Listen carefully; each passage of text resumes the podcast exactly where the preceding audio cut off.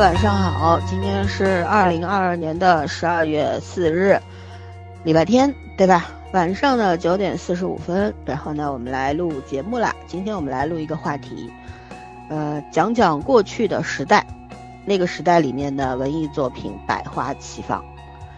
呃，为什么会突然想起聊这个话题呢？是因为，呃，上上周。我们敬爱的前领导人江泽民先生去世了，对吧？当时，网络上就出现了很多很多的怀念他的帖子。嗯，大家都觉得那个时候的，呃，这个文艺作品真的是精彩纷纷呈吧。然后，呃，我们的领导人当时也是提倡要大力发展文艺文艺作品啊。然后他本身吹拉弹唱都会。啊，又精通几国语言，所以呢，大家总是觉得，嗯，怎么说呢？总是觉得那个时候真的是太好了吧？而且也也看到了一些说当年，因为那时候我们可能还小吧，但是看到科普的帖子说，当年的铁达尼号就是泰坦尼克号，也是，啊，呃，领导人当时说了，大家要去看，对吧？而且一刀不剪，所以你想想他那时候我们多好呀，那时候那个时代。然后呢，就是因为看了这么多帖子，主要是铁达尼号后面不有个梗吗？再次演进的时候就发生了点趣事，闹得全球人民都在看中国笑话啊！所以，嗯嗯嗯，就是我们小时候，我们以前在节目里也会说嘛，我们小时候就是也没有什么网络，都是每周都有那个每周广播电视报，然后呢，我就记得我妈会拿那个圆珠笔啊，把那个什么译制片。还有什么曲艺杂谈什么这些东西拿圈出来，就是就是每周哪天会放什么片子什么的都批注一下，知道吗？就重点标注，到时候是要去看的。我印象当中，像以前什么大篷车呀、吉普赛女郎呀、什么草帽啦，呃，什么当时高仓健，就都都是我们小时候就是耳熟能详的那些影视剧作品，对吧？然后后来呢，就是。呃，怎么说来着？那时候看，我们在电视上能看到韩剧，那也是我们年轻的时候的事儿了。当时央央八吧，对不对？对，央八啊，长篇韩剧都是几十集的，然后又是呃官方配音，对，配的特好。对，新加坡剧什么人在旅途，我到现在还印象特别深。我们小时候看港剧啊，什么呀，都是台剧啊，真的是啥都看过，就。比现在，我觉得现在虽然你想看还是有办法看到的，但那个时候可都是正大光明的看呀，对对，对不对？而且就是真的是叫做百百花齐放吧。那个时候很多的片子基本上是一刀不剪的，嗯嗯。那么我们后来呢，一直怀念，我们在节目里也一直怀念。可能很多人会觉得我们身上是不是有什么时代烙印？每个人都会觉得自己的时代是最好的，但实际上不是。我们总结了一下呢，就叫做那些年庙堂与江湖之间是有缝隙的，而这个缝隙呢存在的话呢，那这个阳光和月光它都会照进来。对我们来说，就是能够看到非常丰富的这些影视作品、文学作品，对吧？说到文学作品更气人，现在都删的呀！我的天哪，你要是有拥有不同版本的同一本。书的话，对比一下会知道，对比一下，你都能给气出冒烟儿出来，你知道吗？七窍冒烟，那个真的是，对，就是活在一个宽松的时代是一件多么幸运的事情。嗯，怎么说呢？虽然说百花齐放呀，嗯，奋进向前呀，生机勃勃呀，它也会存在阴暗面的，但是我觉得阴暗面和光明的一面永远都是双生兄弟吧，是不可避免它会出现的。重要的是什么呢？我觉得真正我们真正所有人都需要的就是一种开放的心态吧，而这种开放的心态是由环境造成的，对不对？不像现在这两，尤其这两三年的我们，尤其二零二二年的我们，感觉每个人都生活就自己脖子上绕了好多圈的铁链子，就那种感觉窒息，是不是？但希望现在呢，逐渐有一些些的希望出现了。希望二零二三年更好吧。完，我说完这段话，好像这期节目就结束了，结束语说完了。但实际上不是啊，是因为我们刚刚要开始聊，今天就是想要聊一聊，在我们的我们先怀念一下过去，对吧？然后呢，再聊聊，嗯，通过我们从选选题开始到这到今天录音这这几天里边，我们有没有去想过，啊，就是为什么会一步步走到今天？再展望一下未来，希望怎么样？我们可以从很多的层面去讲，你比方说，我们也可以聊聊国外的一些。电影电影节呀，对吧？然后看看人家是如何去做电影的呀，人家的有没有审核标准呀？或者说，人家的电影人到底在做一些什么样的事情啊？等等等等都可以，好吧？就聊的复杂一些。那我们先还是早上来吧。啊，还还是我先来吗？嗯嗯嗯，因为要聊到过去嘛，其实。我们以前在群里面我也聊过这个，就是过去的时候可能也并不都是就是这么的怎么说呢？就是大家觉着百花齐放或很美好，咱们其实也有收紧的某一些时期。比如说我特别小的时候看《侠探韩雨良》，就是咱现在叫知道叫《城市猎人》嘛，那个时候叫《侠探韩雨良》，韩雨良他的形象就是是一个非常好的人民警察的形象。然后就那种有事找民警，就跟警察叔叔是一样的伪光正，以至于后来原版漫画引进的时候，我打开那部漫画，我完全没有办法把里面的那个 里面的韩宇良跟我印象中的韩宇良对应上，就是其实咱们是有。经过一些修正、剪辑，或者是怎么样的一些个春秋笔法，把人家作品给改了一个完全不一样的一个路数。就我们咱咱们都知道，汉一良是一个好人，是一个特别特别好的人。但是呢，他是把这个人物身上的好色呀、贪财呀都去掉了，都去掉了。对他变成了一个非常完美无瑕、非常光辉、非常雷锋式的这么一样一个人了。是有这个时期，包括呢，还有某一个年代的时候，就是咱们国家整体的科幻的根基被打掉了。就感兴趣的话，可以去搜一搜啊。就是咱们现在的这一批科幻人，就比如说像刘慈欣啊什么的，他们是属于新科幻人，就非常老的那一批人，就是嗯，可能受一些个什么样的影响啊，可能就封笔了，或者转行了，或者怎么样的，就就都有可能性。科幻世界上，就科幻世界上。呃，那本杂志非常有名吧？我觉得就在咱这个年纪，应该没有人没看过《科幻世界》的，因为很便宜，我记得五块钱一本。然后呢，就是里面的内容也非常非常的好，然后有很多其实就是科幻爱好者们去写的文章。投到上面去的，然后文笔的稚嫩呐，或者说想象力的空间非常的狭窄，或者是怎么样的，肯定是有它一定的问题的。但是你看的过程中，你会就是觉着这种群体的力量给你的那种震撼感是非常非常大的。这个可以说是呃非常。贴近普通科幻爱好者的这么样一本杂志，而且它里面，而且经常是有一些个非常知名的短篇的国外的科幻小说家的翻译的那个作品在上面，而且你可以去邮寄书。我当时特别喜欢看《科幻世界》的原因，就是它最后封底的话都有一一个书单，就是近期有什么出版社出的一些个科幻类的小说。嗯，那个时代的买书是真的可以用汇款单去买的，然后有书寄到你们家里。我觉得可能这个时代的孩子们都没有经历过这样的买书，但我们那个时候就是这样子买书的，就是你去新华书店啊，或者说你去中华书局啊，就是这种地方你去买书，不见得能买到你要买的书。教科书会比较多，参考书会比较多，历史啊、人文啊、社科呀、文学呀、儿童。儿童文学啊，童话类会非常非常多。但是你想看科幻，你想看武侠、言情小说，不好意思，都有渠道。就是我们那个年代，就也不像就大家想象中的就这么的宽松自由。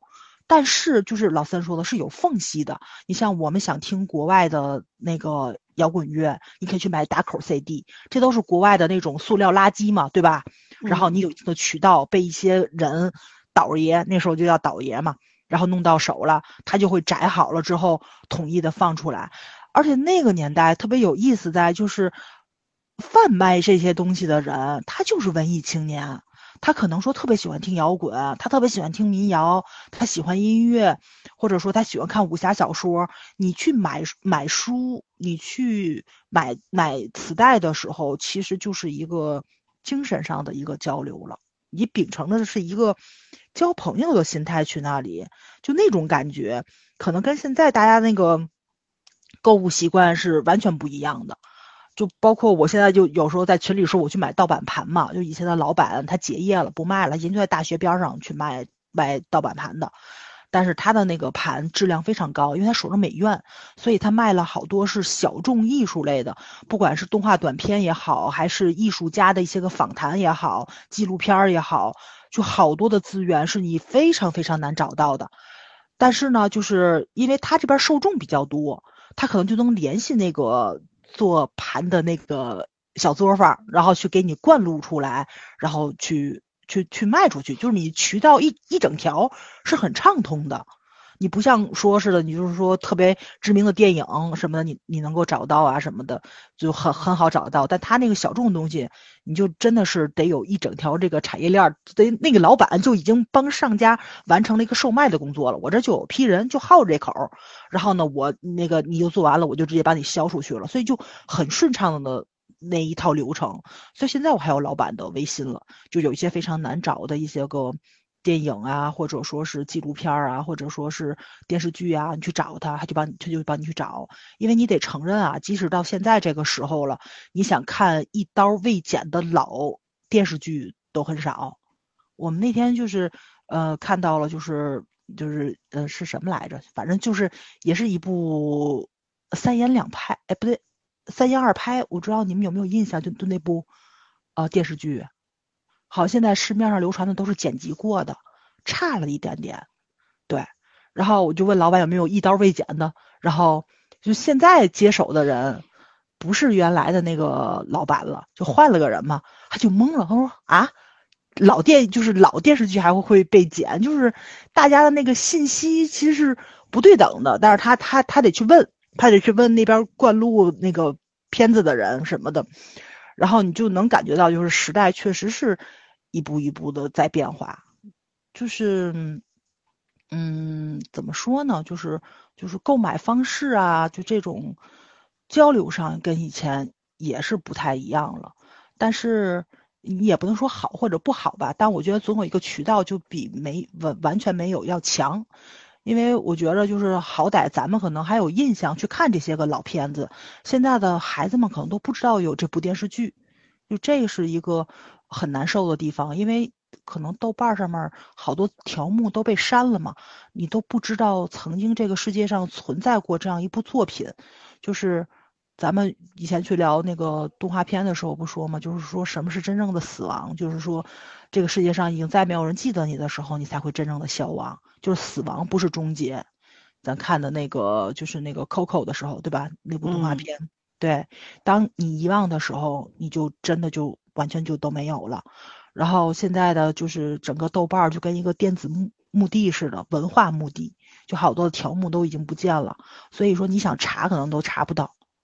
这个就就挺让人难受的，但是我觉着吧，就是总有一批人可能是在保护这些个东西，嗯，盗版这个事情是不好。真的是不好，因为版权嘛，就是是对于创作者的一种经济上的一种保护，然后一种精神上的尊重，这个我们都非常认可。因为我们出去玩的时候，我们也买正版盘的，我们也买正版的 CD 去听的，就是家里都有，是肯定的。但是有些东西你不是买不到吗？对，所以就迫于无奈。对对对，是的。是的，但是你就是就能够看到，就所有东西存在于这个世界上都是一体两面的，它既是破坏者，它也是保护者，所以在特定的时期，他可能身份是有一种扭转或者转换在里面的。而且我觉得，就是余华那个话说的，就是是余华说的，我忘了，反正就我忘了是咱国家某一位呃还在世的大作家说的嘛。哎呦，对对，目前还没有去世啊，别总谣传人死了。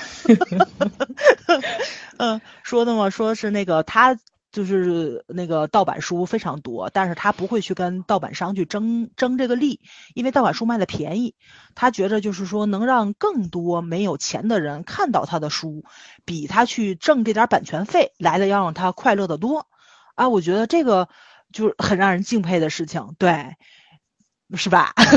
嗯，但是作为作家，他自己这么说是没有问题，没问题的。对，但是如果说是那些奸商拿这个对吧？作家的话来作为自己这个犯法的 对对对对理由，那是不对的，这个得没分错开了说。嗯，是的，是的，所以所有的事情都得一体的两面去看嘛。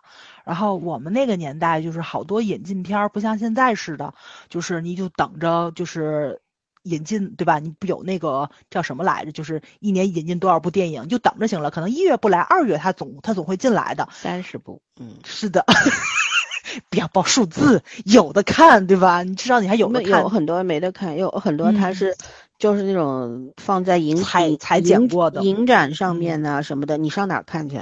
是的，是的，对吧？它是按按按照这个总量，夯不啷当就三十部，嗯。那能满足群众的这个精神求需求肯定了。对对对，肯定是满足不了的嘛。然后呢，就是呃，我们那个时候是有录像厅的，我觉得这个东西可能也消亡了，现在孩子们都见不到。那我们那个时候电影院还是两层的，他们可能也没见过，他们可能只在剧院见过，对吧？是有一层、两层、三层啊什么。在以前电影院都是两层的，就是二楼也是能看电影的。哎，我觉得咱那时候真的挺有意思，而且咱以前那个电影院厕所就在那个影院里边儿，你不用走出去再再进来，对吧？你就直接走到后排，拐过去就是洗手间。确实有的时候那个味道挺重的，不太好。就所以大家就是买的时候都不乐意买那臭号嘛，就不乐意挨着那个厕所的那个位置坐。就现在你看电影的时候，肯定是前排不愿意买，过道不乐意买，或者怎么怎么样的，就是怕别人打扰你。我们那个时候是不愿意买挨着厕所的。所以就是每个时代看电影都有每个时代的困扰。然后还有就是什么呢？就是我们那时候录像厅，对对对，录像厅这个东西，我觉得很多孩子们都没见过。我们那时候还有午夜场，午夜场就是什么？这一个晚上，比如说啊，这一个晚上就都播《古惑仔》，对。然后一部、二部、三部就都轮着放，就是你比如你你既然买了夜场票了，比如说十块钱，然后你就进去了，你七点进来，在他可能在演《古惑仔二》的中间部分，那么你就从中间看，然后看完了二，然后休息一下，然后看播三，然后再再播一，你是这样子看的，你知道吧？就是你可以看到转天早晨起来走，都可以，你只要不出去，没有人轰你，你十块钱可以看一晚上，你在里面睡觉啊，吃我还。看过，我还看过两块钱的。对吧？对，我就举个例子嘛，我那时候嗯好像没有这么贵，我记得那时候好像就确实就几块钱，而且还有情侣座儿，就是就真的是一个沙发，然后边上也有扶手了，然后很多人去谈恋爱嘛，看午夜场不就为了谈恋爱嘛？然后因为是一个就是很私密的一个空间，就是你左边儿它也不是扶手，它就跟一个门板似的，然后你可以倚上去，之后两个人的位置，然后呢就是。呃，你你坐在里面就很有安全感，因为两边人看不到你们两个人，你牵个手、接个吻，没有人管你。哎呀，想一想，咱那个时候真的是什么都见过了。当然，就是所以就有的时候，嗯，你比如说你拿着票，一推门进去了，然后他这边不是在放着大屏幕嘛，就很亮，所以你进去的一瞬间，你的视力所觉那个是非常清晰明了的，你就能看到这个影院里没有人在看电影，就是跟小鸳鸯似的，因为你一敞门就有动静嘛，然后里面就亮了，哗，所有人就散开了，然后装得特别正经看电影，然后你就进去找个空地儿坐就可以了，就是情侣座有情侣座的位置，你找空着情侣座也行，单独的位置你就随便找个空座坐，那个好像还真没有什么特定的位置，你必须要坐坐几排几座啊什么的，就完全没有，就很就很自由。当然了，就是因为这种情况嘛，所以里边的条件并不是很好，就你得承认，因为里面有人抽烟，有人吃东西，然后呢，就是也有人聊天谈恋爱，所以那个受打扰的。情况是非常非常多的。我那小时候看午夜场都是我爸带我去，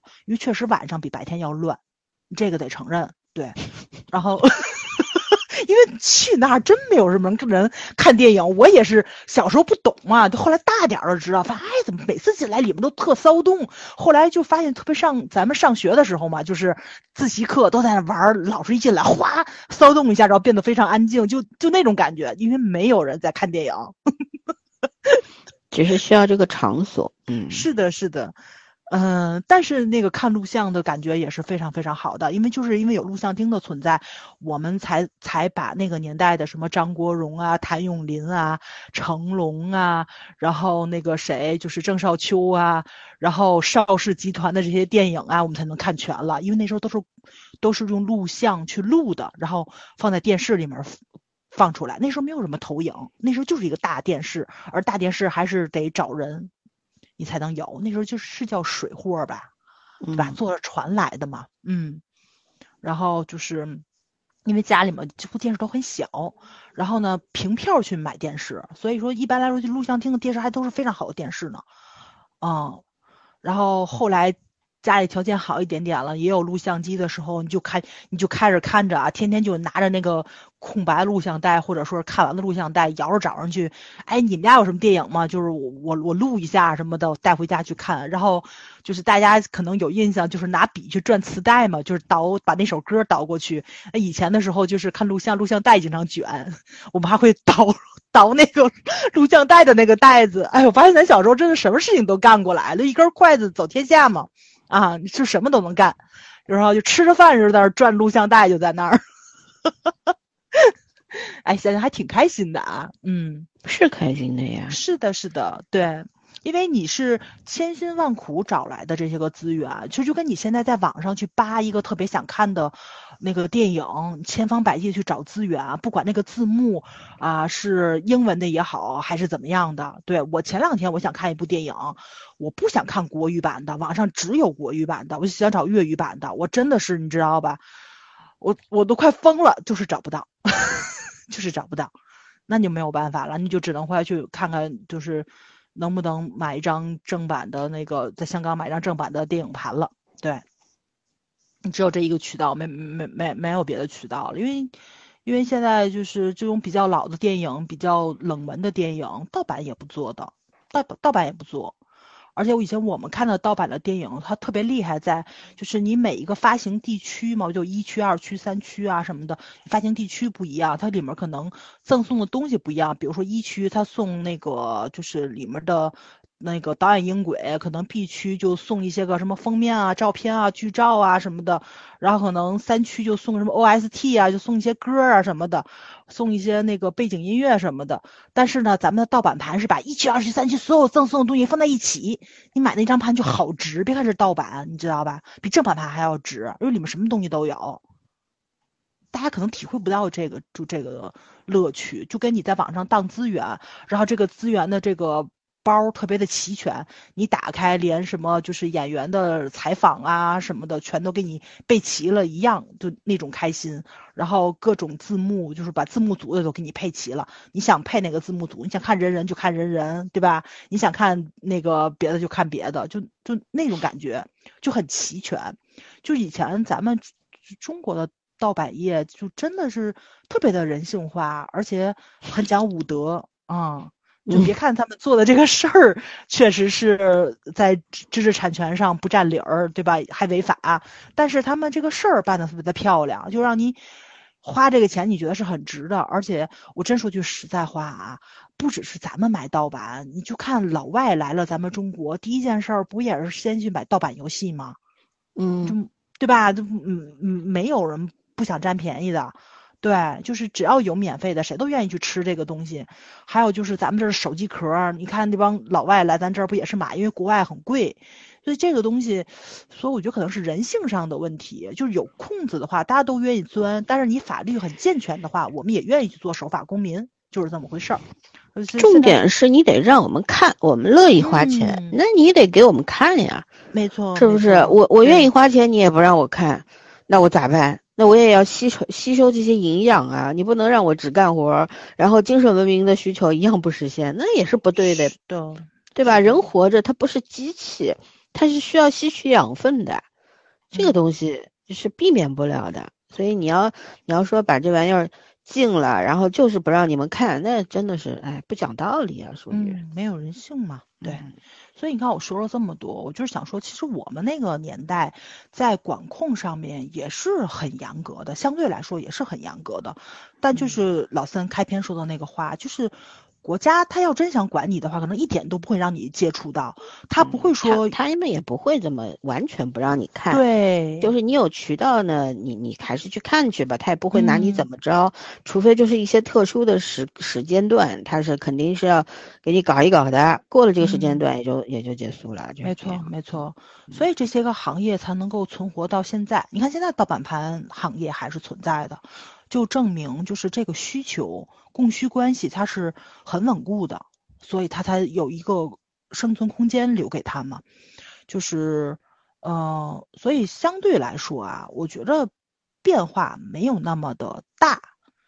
就是你要是想找，你怎么都能找着。就包括 A O 三之前被禁了的时候，我不也是很生气嘛？但是你要说彻底翻不了墙，你出不去，你找不到 V P N 也不至于。对，嗯，不就是麻烦嘛？但是问题就是，你你如果说就已经尝过了以前的那种很方便、很便利的那个时候，现在你再让我麻烦的时候，我就就不想麻烦了，就是这个样子。因为咱们小时候可能就是，呃，都麻烦，或者说是已经习惯麻烦了。然后你你不觉得有什么？而且呢，就是那个时候，就是老三之前说的，官方给你的营养是很足够的。我打开电视机的时候，我的那个兴奋度就很高。包括就是我们群友都是电视机儿童，大家一起去聊的时候，聊童年的记忆，对吧？就是主题曲歌，你你你一说刀是什么样的刀，后边一堆人给你接龙。对吧？金丝大环刀，剑什么样的剑？碧叶绣花剑，一个个张嘴就来。这个说干尸九妹，对吧？那个就就就开始说元芳怎么怎么怎么样的。对，你能感觉出来，就是大家小时候看的电视剧是一样的，是为什么？是因为这个东西是在电视上流传下来的。我录像厅里面看过的电影，不见得别人看过，但是电视剧上出来的时候，是所有人的童年是完全一致的。然后大家受到的感召啊、感动啊什么的也是完全一致的，所以才能成为一种时代现象。包括现在大家一说焦恩俊的泡面头为什么这么的，这叫什么来着？就是那个就成为一种代号，成为一种标签儿，成为一种符号了呢？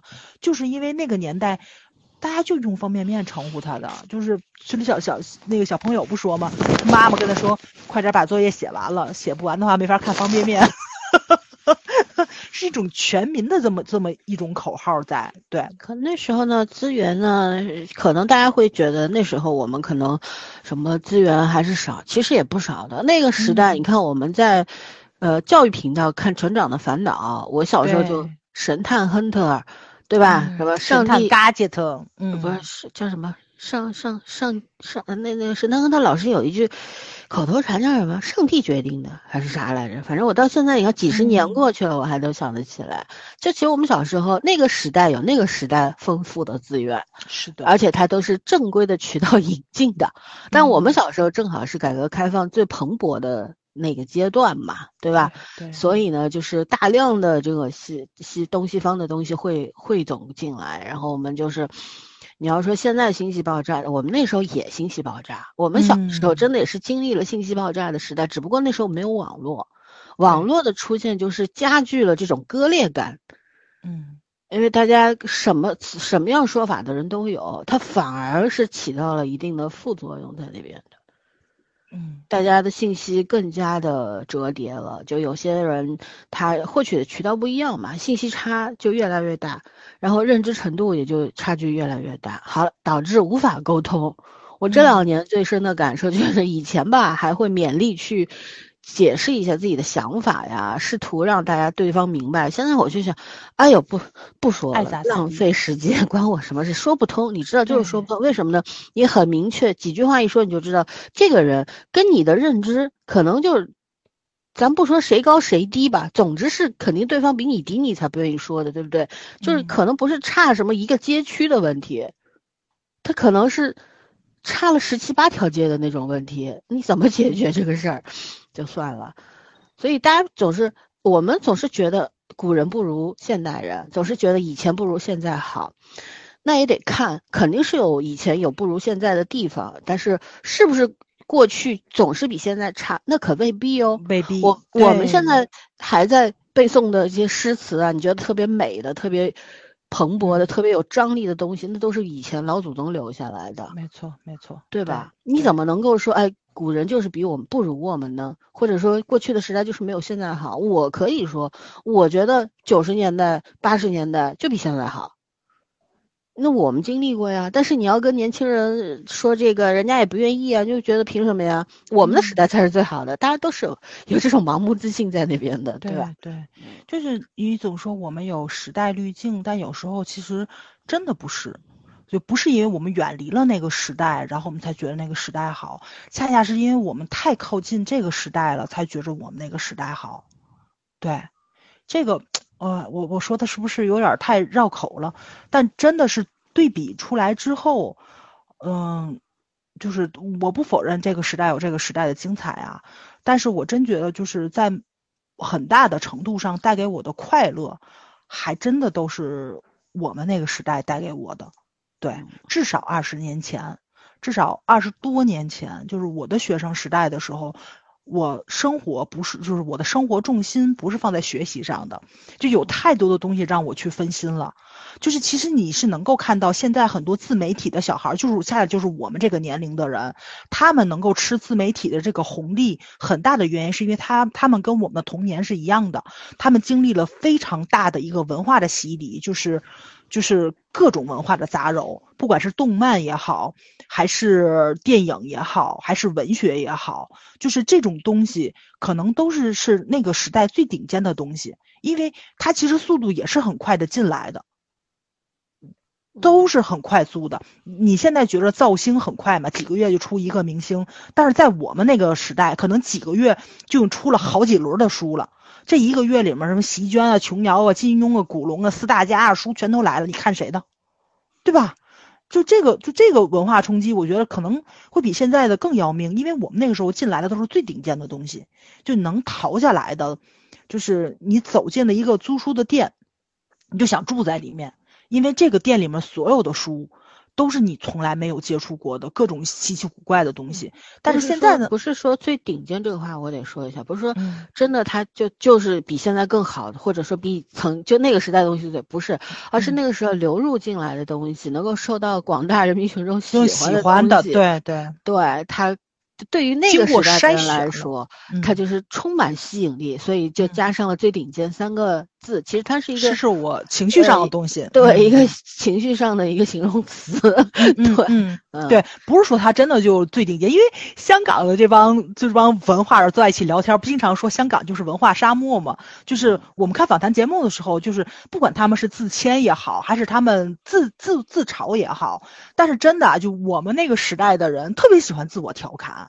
就比如说，对吧？就是说自己说自己是花瓶，对吧？就张曼玉说自己进入娱乐圈就是因为虚荣，她也她不可能完全是因为虚荣，但是她肯定是因为有虚荣成分在里面才会进娱乐圈，就是一个很浮华的东西。然后你就是要把自己包装成商品，物化自己，把自己卖出去，然后你才能成为一个明星。相相对真实吧？对对。可能就是更能够那个年代更能够接受你说真话，当然呢也需要土壤。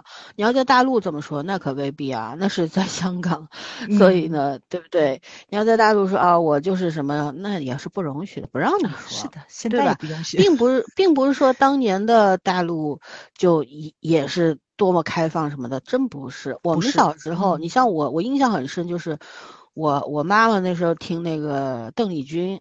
然后呢，就听我妈，呃，对，听我妈说过一个段子，不知道真的假的，就是说，嗯，说说从那个人家那个海海员嘛，就是那种国际的那种船运，那种海员从国外就会带那种从船上带回来嘛，那种磁带呀，磁带什么乱七八糟的。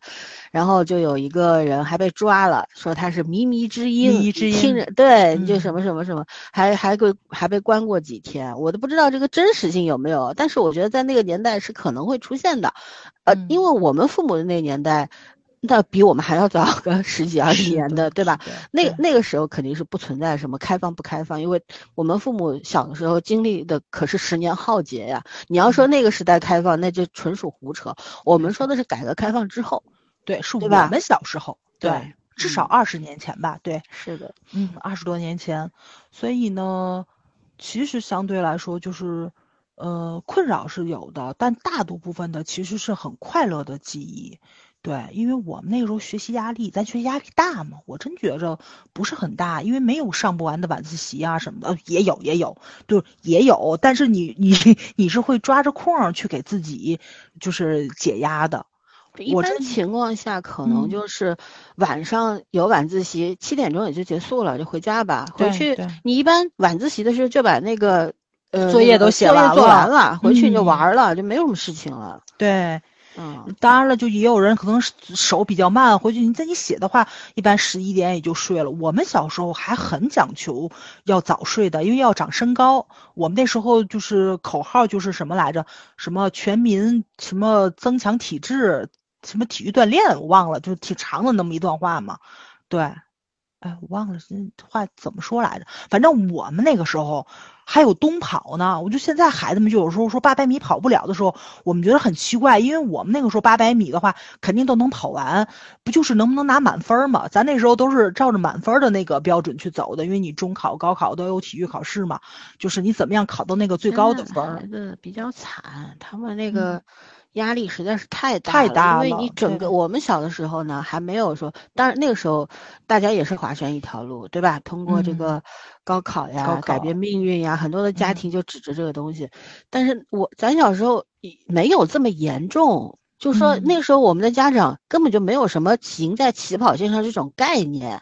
你就问我们的父母，我们的父母没那个闲工夫，是吧？天天厂里面嗯双职工尤其，根本就管不着孩子到底咋回事儿。像像我爸这种，还经常拿我做由头带我玩儿，其实他去玩儿的。是啊我所有看电影的东西都是我爸教给我的。我这么爱电影的原因，是因为我爸很爱看。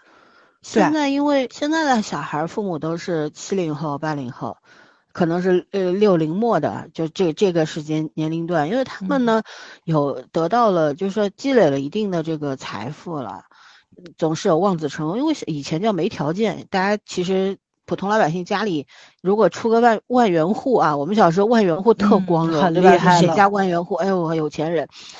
现现在就家里边只要没有那种特殊情况，一般都有点家底。然后呢，父母那时候叫做没条件，反正大家都差不多吧，各家的孩子嗯都差不多。现在有条件了，就想自己的孩子能够更加的那个什么，这是因为什么呢？一个我觉得就是父母也是吃过亏了啦，对吧？还有一个呢，就是想要把最好的留给孩子。那我们无权去评价父母这么做对不对啊？各家的情嗯况不一样，但是还是客观说一句，现在小孩压力真的比我们那时候大大多了，嗯，可怜。但是如果说反过来讲，如果他们自己是愿意的，那也没什么可怜不可怜的。这人生的路只有一条，都是自己选的。嗯，而且我觉得就多学点东西也没有坏处。现在的问题就是你学这个东西对你的人生有没有帮助嘛？但有很多时候不是不不不必要的学习过多嘛，这是另外一个话题了。就说我们小时候就真的是，其实相对来说玩具非常少，但是我们那时候很很牛在我们能自制玩具，就真的就是到季节了嘛，就是树掉的那个树叶，对吧？大家都把它都撸撸那个捋掉的时候，大家把那个根儿放的就火烤一烤，变得很柔韧的时候，扒老根儿。我们真的是，我们就是找树叶的这个东西，我们都能玩好好多好多天。就想 想也挺无聊的也。还有就是什么来着？就是那个呃，家里那时候不都用煤球、煤灰吗？什么的，就那个用完的炉灰渣子也能玩出花来，就是踩一踩呀什么的。哦，我觉得那时候其实也挺捣乱的，就那时候总给家长们添乱。刚刚做好的卫生、码好的那个、那个、那个煤球堆在那儿，就全被孩子们踩了，然后踩的地上脏呵呵的，风一刮哪都是。尤其我们北方啊，就确实是挺严重的，就是，呃，我们经常起风，所以就是呃，还要把那个皮筋儿绑在树上跳皮筋儿，啊，嗯，嗯，滚铁小轮儿，二同学已经逐渐向跑题的路上前进了啊！但是哦我给他总结一下，嗯总结一下，就是他所说的，就是那时候为什么大家都显得比较宽松，没有像现在这么的焦虑，那是因为整个外部环境还是比较放松的，就大家没有那么大的竞争意识，也没有所谓的什么赢在起跑线这种概念都没有，所以呢，我们就非常幸运的经经历了比较愉快的童年和少年时代吧。对吧？真正的去竞争，其实是到了社会上，进了 职场之后才开始知道卷的。而且我们刚刚上班的时候也不卷，啊不这不这些年我们都中年了，开始被卷了。啊我的天呐，对这这这这卷不动了都，对，我吧我？得感哎慨一句，我可能是得幸运，就是我生在了天津，天津就是一个反内卷的城市，全中国最反内卷的就在我们天津了。对，就我们天津的饭馆都能任性到今天想不开门就不开门。天津的书店，就是我进去了转了一圈，老板告诉我：“你还买书吗？”我要关门了。朋友叫我吃火锅去，我说：“哦，行，我结账走。”就这种，你知道吧？我们就是这样的一个，就是 就就这样的城市，就是反正我们这饿不死是肯定的，就我们经济上也不是很好嘛，但是我们这确实是有非常低物价的东西，就是你如果说没有这么大。欲望，你一定要用最好的话吃最好的话。天津其实相对来说就真的还是挺舒坦的，就包括前几年我们天津还有非常多的地下乐队嘛，也是因为天津这边的就是场子暖的还是挺好的，固定的顾客也有。然后呢，就是但你挣大钱，你说你灌唱片啊，就直接走那条路啊，不太可能。但是他养着你，让你直接玩音乐，能让你玩到退休，应该还是可以的。对，环境还是相对来说是不错的，我觉得就是这是我比较幸运的地方啊。我们就是一个比较悠闲的地方。你要说真的是换一换的话，我觉着，嗯，多多少少都有竞争压力，就只是我们这个城市没那么大的竞争压力而已。嗯，嗯，行，那咱是回顾了一下他的。前半生，对前半生，咱来听听圈圈有什么见解。那个刚刚早说了一句话，我觉得特别好，就是说我们之所以那个就是怀念我们的童年，是因为我们离这个时代太近了。然后我就觉得我我我特别准。然后我从小到大都是从幼儿园开始，每次就是比如说快要毕业或者快要离开这个幼儿园的时候，这个幼儿园就开始。翻新，然后呃装修，就是那种时代开始变化了嘛。然后特别明显，我所有的小学、幼儿园，然后初中、高中，就就好像我永远享受不到那个红利福利一样，就是新的东西跟我没什么关系。当然旧的也不差，但是我可以看得到，然后我就会觉得，其实我真的是包括到现在。就你还是在被一轮一轮的改革，你说它算内内卷吗？也在某种意义上算吧。那个卷可能跟我有关，也可能跟我没关系。但是，就就是说，我们生的这个时代卡点儿卡都特别的好，就是，嗯，你所有能想想象不到的东西都经历了。因为我我觉得我们这个时代就是上一代人他想象不出来我们会经历什么，他们根本没有无从经历。但是我们现在也想象不出来他们当年经历过什么。嗯，就是我记得之前好像我在我有一天说过一句话，说我很想回到我二十来岁的时候，就是那会儿互联网只是一个工具嘛，它并不能代替人类思考，代替人类做很多决定，代替人类把人类的很多缺点放在大众面前去去讨论。然后我觉得我它我它只是一个代替了笔的工具。然后可能会让这个时代的效率更高一点，但它并不能代替人们去去去很单薄的去把人分割成很多扁平化的标签。嗯，我不我不很不喜欢这种很扁平化的东西，因为我有一天突然发现，这个时代的孩子对对这个世界的认知全部依据依靠互联网，就是互联网形容这东西是什么，他们就认为那个东西是什么。就是在很多孩子身上真的是有这个特点的，我觉得很可很遗憾，倒不是说他们的时代会比我们差或者怎么样，就是如果互联网说有一天说太阳是黑的，会不会再过几年他们就觉得太阳就是黑的呢？我真的有点担心这个问题，因为互联网上的很多东西其实是基于各种角度的加工，我觉得缺乏你对，就是我觉得我们这一代最好的好处是。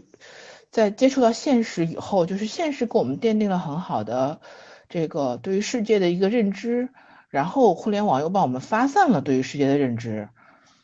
可是，而不是说所有的东西都是基于一个二维的模型去认识的。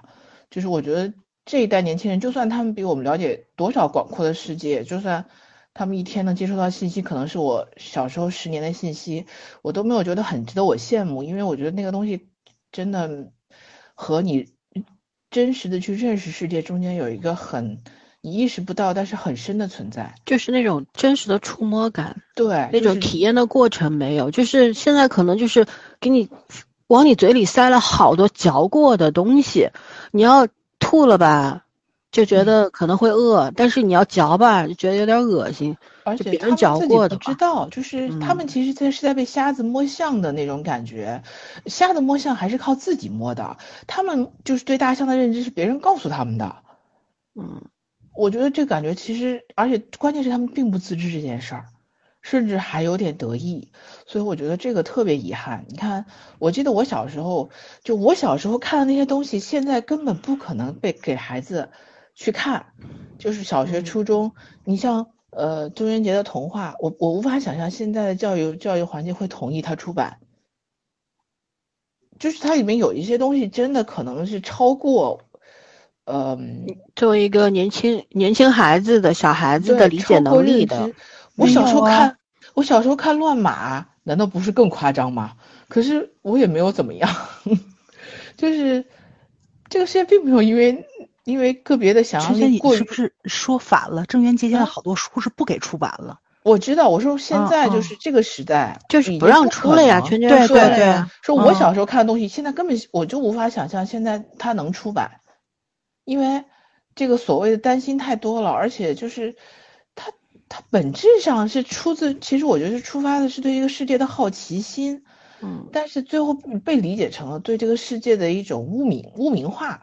就何止是郑渊洁，你就不知道了。你呃，我我不讨论别的我不知道的，我只是说我的童年经历的东西，然就是后被动进化吧。而这种进化的嗯目的，又是大家可能心里都明白的，就你真的不需要懂太多，让你读书，你只是为了让你更好的、高效的完成工作。其实等到我们这一代人真的不存不在了以后，这个世界就全部变成互联网告诉你的世界世界了。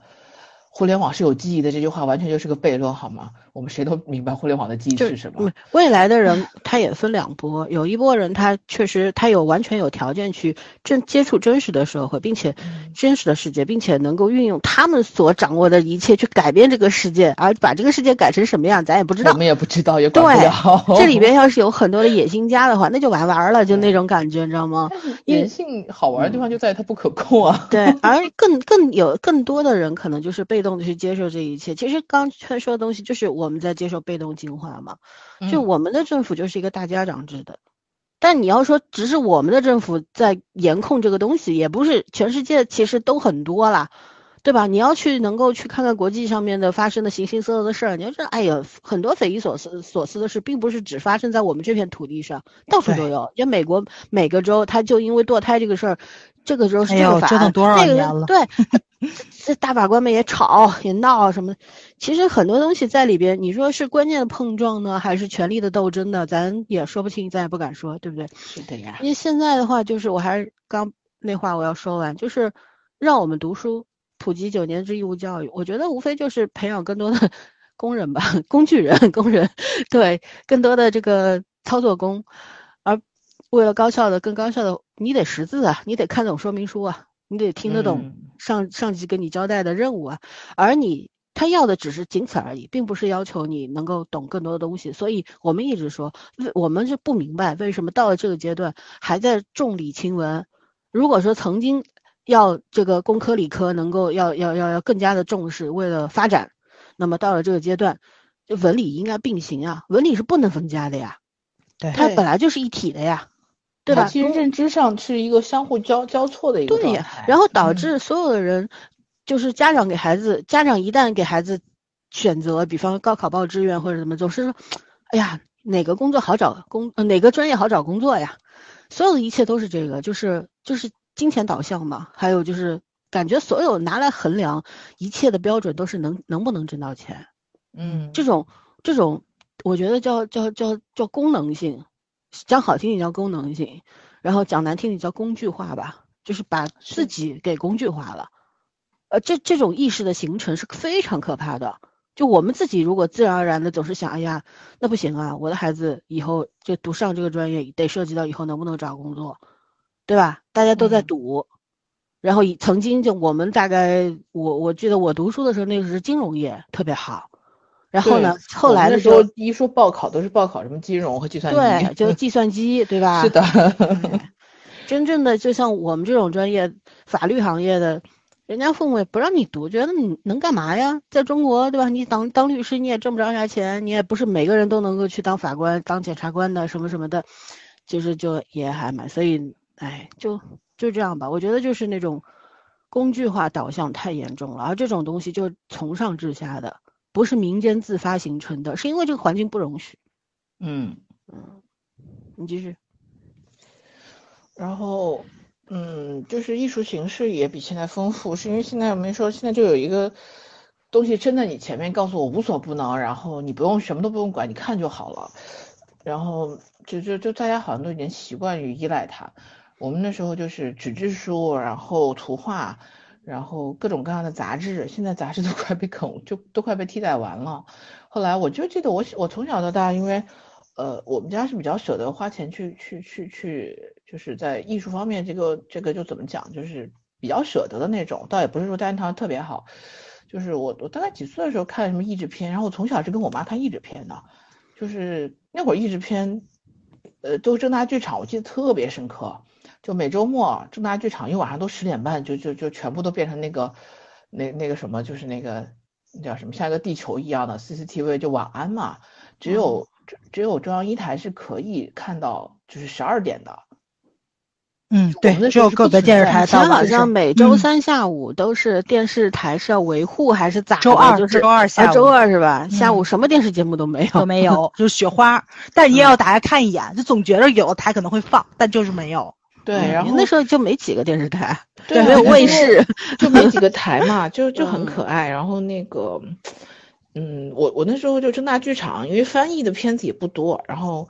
我妈就很喜欢看外国的片子，然后那个当然现在不是原文，他们都是都是上译的，对上译，而且那个时候的配音都很绝啊，哪怕现在演员自己连自己的台词都讲不好，嗯，就所以我就是会跟着看，看到我们小学其实是小学生。就是我从小都是睡得很晚的那种小学生，人家家都是八九点钟上床，我就十点半还没有睡觉、没有睡意的那种孩子。但是我觉得我可能从小就是对于文化没有界限这件事情，就是那时候培养的感觉。因为后来我我到长大以后跟广东的朋友去沟通过这件事情，就是我跟他的年纪只差了三岁，可是他比我大三岁，可是我们两个在。就是童年的记忆中是完全两趴的那种，就是基本上找不到交界点，因为广东那时候他们还是接香港的东西多嘛，包括语言啊什么的翡翠台，就是他小时候看到很多东西，我大概都是到成年以后才会去看的，甚至于很多我都没看过，或者是他讲的讲的那个名字和我们看到名字是不一样的，嗯，但是但是他们直接看粤语的。对呀，你又听不懂，然后就是就是东西真的很很花活，然后我印象中超级夸张，就是那个我大概是初高中嘛，初高中的时候，嗯，看有一个福星小子，那个那个是因为当时内地有有那个叫什么，那叫叫叫那个默多克收购之前的叫什么来着？什么香港卫视中文台还是什么的，就是很早。他那会儿会放会放台湾和香港的，包括日本的一些翻译过来的动画片嘛，然后内地不太有，但是那个当时福星小子，你知道，那个里面的女主就是穿着豹纹性感的三点式的，然后对啊，你现在赶上初高中学生看这个，家长不要投诉死你，就是那种，这这有什么的？当年看《天上天下》那可是是呀，就是。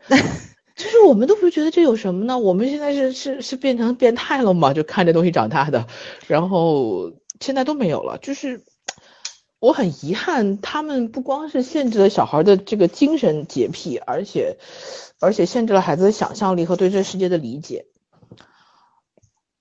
就是黑镜那个让我最恐怖的故事，其实不是他之前的那种口味很重的东西，反而是那个就有一集是我忘了第几季了，然后就是消除孩子。不好的、不良的，对这个世界不良的感知嘛。如果看到暴力的东西，然后就马赛克。对，就就麻痹，就麻痹他对于这个世界的认知和和反应。然后到最后，他就看到别人被打死，或者他亲自打死别人的时候，就就完全不知道那个是对错的，因为他没有这个情感的反射。其实就是缺就是你成长过程中的很多东西你缺失了。你看，我六七岁的时候看《出水芙蓉》，我记得可清楚。那个时候，当时应该是国家刚开始就是改革开放引进的第一批官方引进的译制片嘛，然后是在电影院看的。然后我大概十来岁看那个《天鹅湖》，也是俄罗斯来巡演的。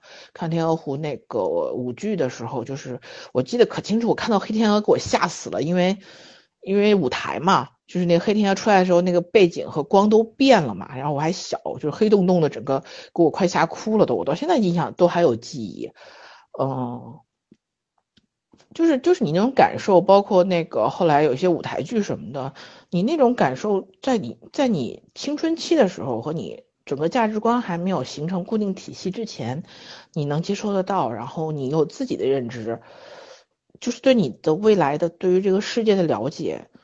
是非常不一样的，就是你会觉得很有那个，你会觉得后面你你的人生很有趣，嗯，就像有人说说为什么就是有的孩子如果从小是在大自然环境里面长大的孩子，就第一进入了学校之后，你会发现第一他的身体素质很好，这个是很天然的东西，就第二他他的社交能力特别强，就虽然他跟大自然接触多，他未必是跟人类接触的多，但是他对于。就是整个生存环境，他是没有恐惧的，他是亲自去体验过所有的东西的，哪怕是那些看起来是伤害的东西，但是就是他对于周围是没有恐惧感的，然后他对于世界是有好奇心的，所以就是这些孩子反而在那个，即便是人类环境里面，就人群的这种环境里面，他依然是不恐惧的，社会化程度是蛮强的，但是那种天天真的是。每天家里面老人跟着，父母陪着，然后一天到晚就是在院里玩的时候，都是都是自己玩一个。然后虽然你的资源可能是百分之百独享了，但是其实你跟这个社会是没有没有衔接的。也就是说，将来这个你你指望你能改变这个社会，或者是你指望你能顺你你能这个这个社会能围着你转，都是不太可能的。就是 你你大概率是不可能，你大概率会被这个社会挤压，甚至碾压。真的就是这样子，然后你就会认为你的人生特别没有意思。就我现在觉得很多人的评论，让我看他们评论，我都觉得很没有意思。就是，就是我我也能理解他们这几年的人生真的很没有意思。但是，同时我觉得他们并不只是这几年的人生没有意思，而是很漫长的一段时间被慢慢的变成了这个样子，并不是说一开始就是这个样子的。然后我就觉得。挺怎么说呢？我也改变不了任何东西，但是我真的会觉得这一代人的成长，有我们很羡慕的一部分，但是也有很大的一部分，可能是他们永远不知道他们失去了的。是的。是的，我觉得他们最大的那个痛苦就是没有体验体验过互联网的快乐，因为那天在群里面大家一起去聊的时候嘛，就是我们也聊到了那个话题，就是我们以前在论坛时期，虽然你能感觉到那个时候也是人以类聚，物以群分，就是会分开了，就是聊足球的聊足球，聊漫画的聊漫画，聊明星的聊明星，就给你。分的很多，它有很多版区嘛，对吧？也有版主啊什么的，这孩子可能都不懂这是什么东西，就是跟你们贴吧负责人差不多，就都分开了。就是说你不感兴趣的东西，你不会在一起，但是你不可能只对一样东西感兴趣，你肯定也是到处流窜的，对吧？但是在你流窜的过程中，你会接触到非常多的人，而且那个时候大家上网的目的非常的明确，我就是去。找快乐的，而且我要把我的快乐带给别人。那天我们群里去聊了，我不就说嘛，就我们那个时候四大天王，就大家就是那个 喜欢的人都不一样，就是。啊，你喜欢刘德华？你看看我们家张学友，就是这个样子的，不，就是你没有什么机会，就是说，就到网上去吵，就是一定要打一架，就是对对，反正他们就你死我活，就是这种。对对，没有人上网去说了，就是黎明拿到了影帝，那么张学友演技就不好，没有这样说。大家说的是啊，影帝只有一个，下次努力，对吧？就是你你你们家也有机会的，你这肯定是这个样子的嘛。而且我们经历过张国荣跟谭咏麟那个世纪之。战那个时候还没有互联网了，两方粉丝撕的死去活来的，但是咱大陆是离得非常远，你是接触不到那个。可能广东的朋友们知道，就当年有有多惨烈，但我们离得非常远。我们那个时候就是你喜欢谭咏麟，跟我喜欢张飞，我我喜欢张国荣是不冲突的。呃，我不喜欢听，我就不听嘛。而且其实那时候大陆歌手也很多，什么田震啊、那英啊，都但都在都在争一姐，就那英跟田震到底现在谁是一姐？现在网上还在吵。但真是说句实在话，就打起来那地步，吵得不可开交，把你弄到泥儿里面去，给你给你什么，就是给给给给你写讣告什么这种东西是没有的。我觉得没到那个地步，大家还是就是怎么说，就推销一下，就我们家田震什么歌唱的好，我们家那英什么歌唱唱的好，大家是这个样子的。因为你没有什么特别大的仇怨，因为两个歌星，因为两个明星就在网上。然后就这么的互泼脏水、爆黑料什么的，我我没劲。对 我这两天我不说了吗？我去考古，我发现就是很多时候就是说，我现在认知里面觉着就这这届网友疯了，可能因为疫情三年关了，大家脑子都不正常了。但我去考古的时候，我发现我天呐，他们一九年就不正常了，这可不止三年了，对吧？他们一八年就不正常了。就是二二幺这事儿发生之前就已经有苗头了，就所有东西冰冻三尺非一日之寒，就这个东西是一个慢慢过渡的过程，就是它其实是一个蚕食，就一种精神上的这这种掠夺的东西，它把你的快乐都吸走了。我觉得我们那个时代是没有的，我们那时候上网就是为去找快乐的，而且是散发快乐。然后你就就包包括我是一个不玩游戏的人。但是我就知道金庸群侠传的各种的梗，比如说小小小龙女她是包着白头巾的，对吧？然后呢，就是因为我喜欢金庸，然后有朋友喜欢玩游戏，然后呢，他会去给我讲那个游戏里面的一些个东西，啊，我觉得就很有意思，我听，但是我不玩，就但是这个东西不妨碍你们两个人交往跟交流，这这这个是。完全不那个什么的，你就包括国外的网站上嘛，就是呃，杨过跟郭靖到底谁武功高？一群外国人吵了十年，我觉得这个事情就搁到这儿的话，大家也觉着就挺不可思议的。我告诉你们，也也挺正常的，就现在可能都没有了。天涯当年吵的，前两天李李李子提醒我嘛，我就想起来，真是天涯当年因为古天乐性取向也吵了差不多十年，就就。所有的大家都是图一乐啊，谁谁去验证一下吗？对对 对，就你包括为什么就是说古天乐的粉丝分流了，有白骨粉有黑骨粉，但是现在就就更离谱了。我就说我们那个年代，就是呃黑骨就是跟到古天乐皮肤换颜色的这一批这一批人，大多部分都是就是觉得他转型很成功，演技打动了我们，我们就继续跟着他走下去了。白骨那批人也不是说就觉得他演技不好，而是觉着就是。英俊小生，对吧？就这张脸，实在是比他的演技要更值钱。因为，就是你最好的青春可能就那几年，但是就是你转型的太快了，我就很缅怀这个形象。就所以这就是颜粉儿跟事业粉儿，就用现在的话来说嘛，就是双方已经走到岔路上去了，所以我们分流了，就就就就这么一个样子。但是你也不可能说我们这两边粉丝老死不相往来吧？但现在真是，现在古天乐四批粉丝。那天我说，我都我都无法理解这个事情，你知道吗？你说你们坐一起聊一聊，你看我们这是演技跟颜值，我们分开了，我们聊的不一样的东西。你们可倒好，四拨人都在聊哪个颜值是巅峰，大哥他不靠脸吃饭的好吗？所以就是，就这个就是他们上网的那个重点就模糊掉，就让我很无法理解。就是职业性上的东西，就所有东西都能往颜值上靠。踢足球的人也不谈球技。谈长相，因为这届世界杯不也是吗？大家就是很多球迷，你不管你真喜欢足球，假喜欢足球，大多部分人都在感感感慨咱们亚洲的这个，对吧？这个足球起来了，或者是怎么样的？但真的就是有的人在网上就是在磕颜值，只是咱碰不上而已，而是相当多的人就是。我觉得磕也没有问题，就各有，其实一直都有。看足球很多，尤其是女球迷，我也是球迷，但就是说你。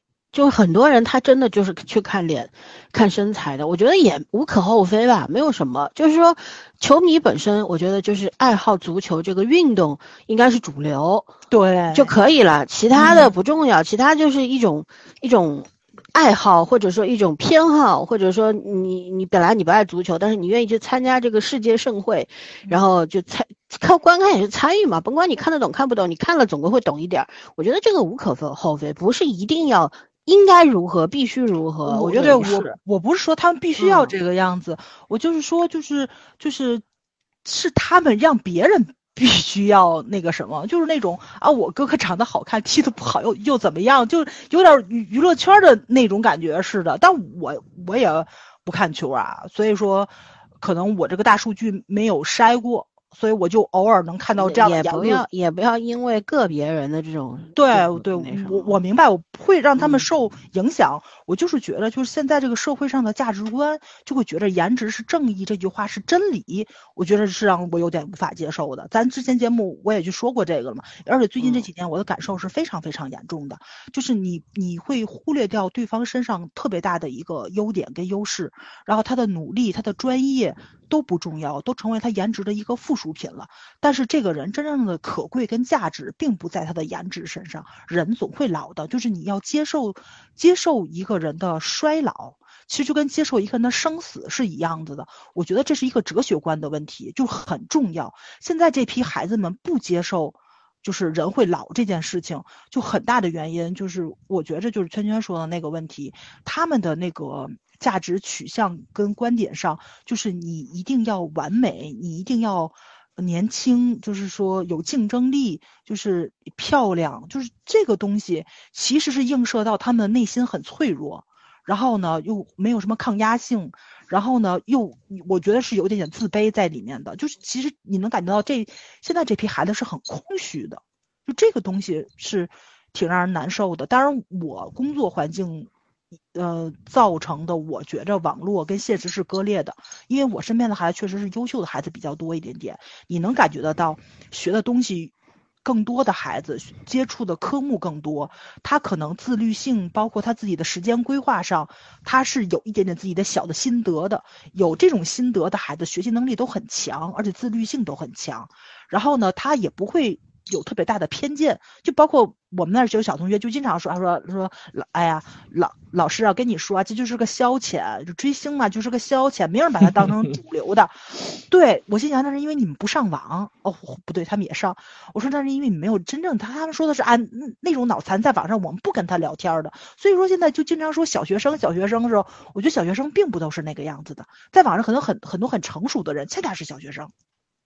对，那这个东西其实啊，就是网，就是刚刚老三不说嘛，就这个网络的割裂感就很严重，就在这儿了。就这一批人是让人挺揪心的。就你本身你上网就是为了图快乐来的，但是你的快乐就完全都消散掉了，你就是在网上虚耗自己的时间，然后就觉得都特别的可怜，其实是，而且有啥好可怜的？人各有命。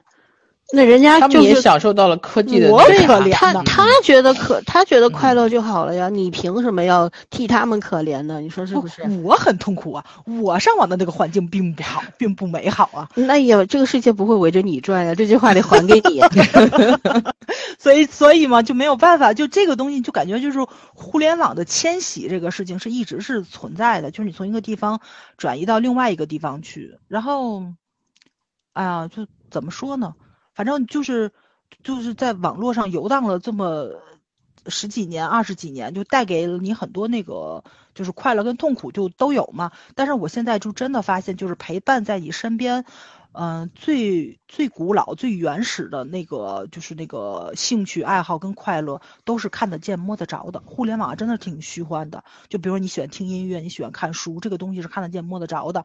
没有互联网，你也能够完成它。对，这东西跟年龄也有关系的，就是你嗯你不能说确定说现在这批在网上胡乱蹦跶的孩子，以后长大了就不会跟我们一样，会人是会变的，对对对会经历各种各样，只不过。我知道早儿这个人的急公好义，对吧？他就是就就就会心痛这些人。其实我的态度就是有什么好心痛，大家都是来凑数的，怎么活都是几十年，没什么。你对自己的人生负责就好了。他们活成怎么样，你他是不需要向你交代，对不对？他影响你是很正常。这互联网上不是互联网，这个世界上什么样的人都有。难道你因为你不喜欢他们就得消失吗？这没有办法的。嗯对吧？而且你呼吁一千遍也改变不了任何问题。哎是的是的我索性就放平心态。就像我一直跟你说，你要不爽，你何必去开那个弹幕呢？但你非要开，对不对？你你不喜欢看评论区，你非要看，你何必呢？如果没有承受力，就不去接触就完了嘛。嗯，对吧？就是你还不如那几个孩子呢，我们不跟他们啰嗦的，哎，你做得到吗？哎，我现在就是不啰嗦嘛，但因为你得嗯承认，就是嗯在那个群体里面，就是还是有有一部分特别好的人，对，嗯因为你愿意跟他去做朋友，的愿意去时候交流，对，就是可能，嗯，也有你自己的情绪化的部分，就是你可能就是因为对他们产生了一个非常大的，就是就是负面的看法。其实人就真的会变，评论区也会变。前上一期节目里边我说微博那个评论区有一些变化，但是后来到了十一月下旬的时候，不是连接连出了很多的问题嘛？具体什么事儿咱也不说了啊，大家说如果关心过的都知道，那个时候评论区是一番面貌，然后到了差不多十一月三十号左右的时候，那又是另一番面貌，就是东风压倒西风，西风压倒东风。但是最最好玩的是，现在东西风谁也没压倒谁。我觉得这是一个非常棒的一个结果，你知道吗？就暂暂时性的一个结果，就谁也压不倒谁，说明什么？说明当曾经统治了，就是说怎么怎么统治的，就是说有一些言论是如何统治另一方另一方人的，就是攻击你，不断的攻击你，攻击到你放弃表达，放弃争论。对吧？放 甚至放弃争吵，就占阵地让给你们。但现在不是，现在是很多人又回来了。我不放弃，为什么？这个世界不是你们的，我们都有权利在网络上说话，我们也有权利在这个真实的世界里面说话，就是这样。我觉得是一件好事情。所以，我们我觉得作为我这个中年人来说，我是一个观察者，我就喜欢看他们斗来斗去，我觉得特有意思。嗯，不不必说。一定要就是说觉得啊没有希望了，不是的，呃，希望永远都会。我没说，我我我没说没有希望。我不是说你，我是说很多人会觉得很灰暗。你看我们群里面有些人也会说，哎呀，没希望了，什么什么。其实真的不是，这个风云变幻时刻都在发生，对对对，一直都在变。很多人他沉默不语，只是因为这个环境不容许他发言，但是他心里一直在在发言，在说话。对吧？只是要一个恰当的时机，就会有人站出来。其实没没有关系，就是慢慢来嘛，对吧？我们看不到的变化，我们下一代会看到的，就是这个样子。嗯，其实很正常，就是每个人经历的时代，然后对你自己生下的时候，你也不知道这时代是好还是坏。时代总对有些人是好的，有些人是不好的。你也是经过反复的被被被折磨走到今天的，嗯、而且。我们现在觉得是进步，搞不好人家将来站在够长的这个距离上看还是退步呢。就是既然我们人生不能选，那我们选就那我们就选一个让自己能享受的过程就行了。嗯，哎呀，是这个这个这个高度谁也同情不了谁。说白了都，我们连父母都没得选，嗯、别说选在投胎的那个时代了。嗯嗯，所以其实哎呀。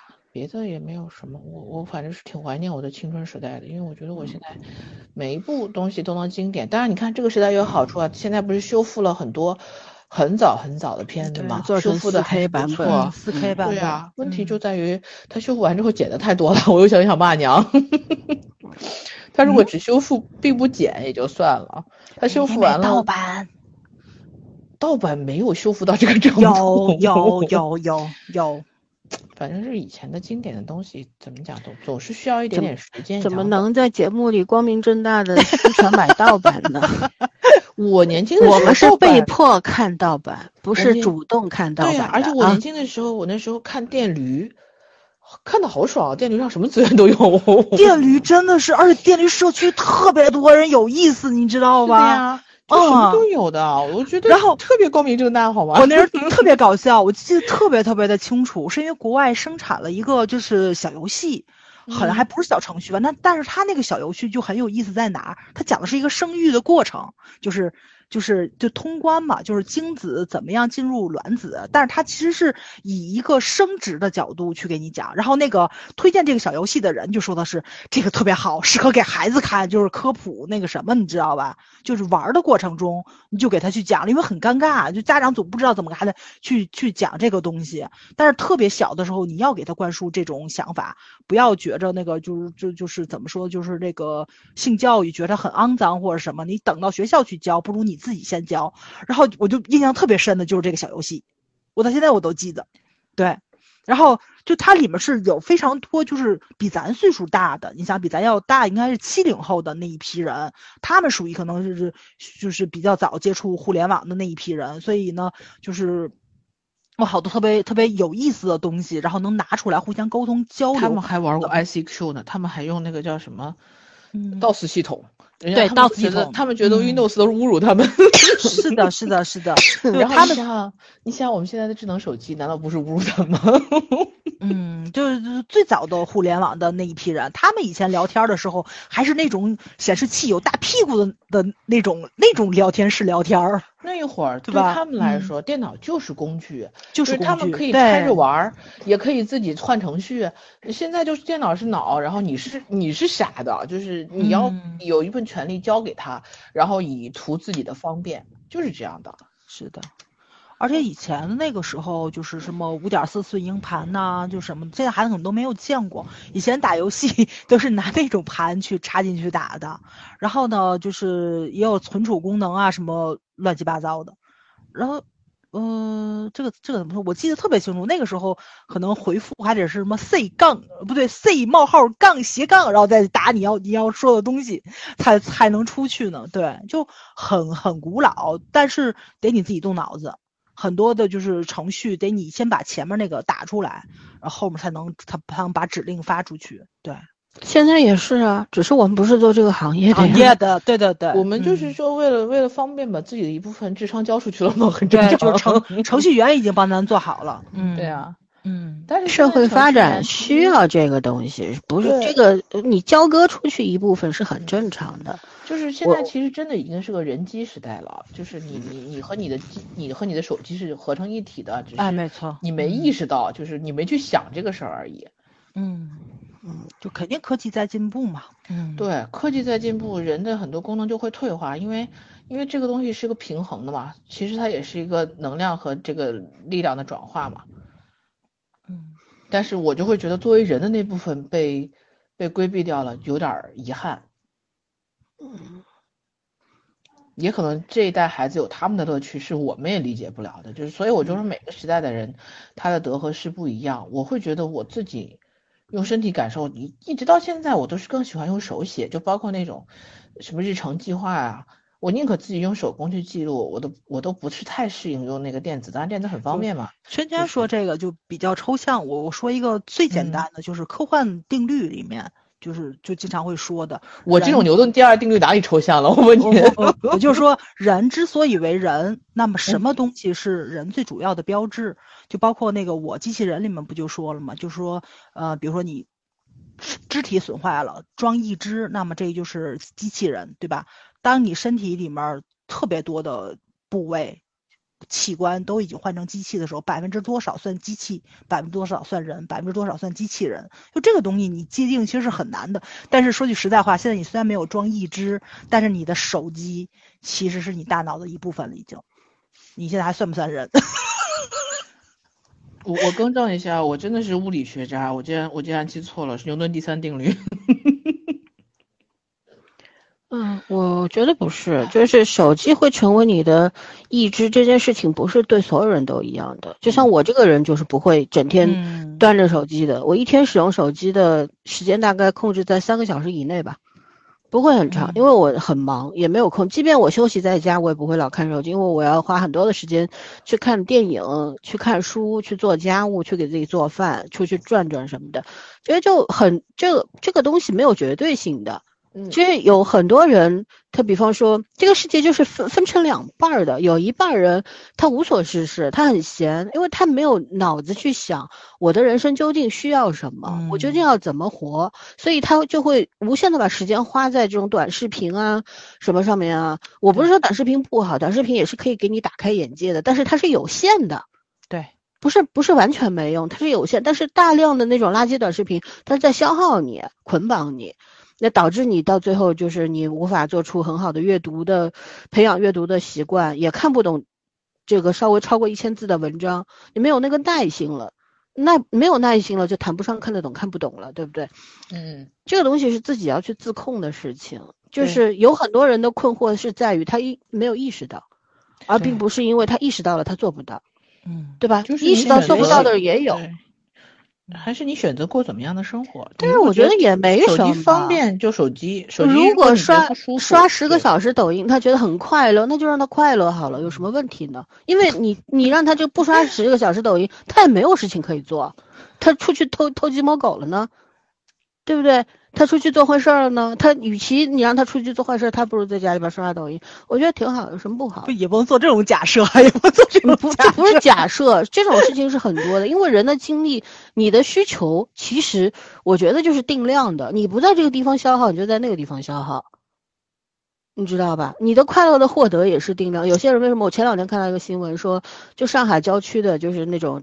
就早期的拆迁户吧，肯定是拿到了一部分钱，然后开着一百多万的豪车去，就每天去超市偷东西，偷什么呢？就偷那种三四三四块钱的东西，他要获得那个快乐，因为他他的生活无趣了，他有钱，家里边有房还在出租，一个房子改建一下可以租给很多户人家，一家给你收一千块一千五一个月，他要上什么班？他没事干，他开着豪车，他想买名牌就买，但你要说特别富裕嘛，也不是。但是他那个年龄可能已经不适合出去什么读什么名校、出国留学、长见识。他没有，他就在他的那个圈子里边沉沦了。他要的那个快乐，快乐，对，对他的快乐就是开着豪车出去偷东西啊，会给他 带带给他极致的刺激感呀。就警察抓到他的时候，警察都懵了。你你至于吗？对不对？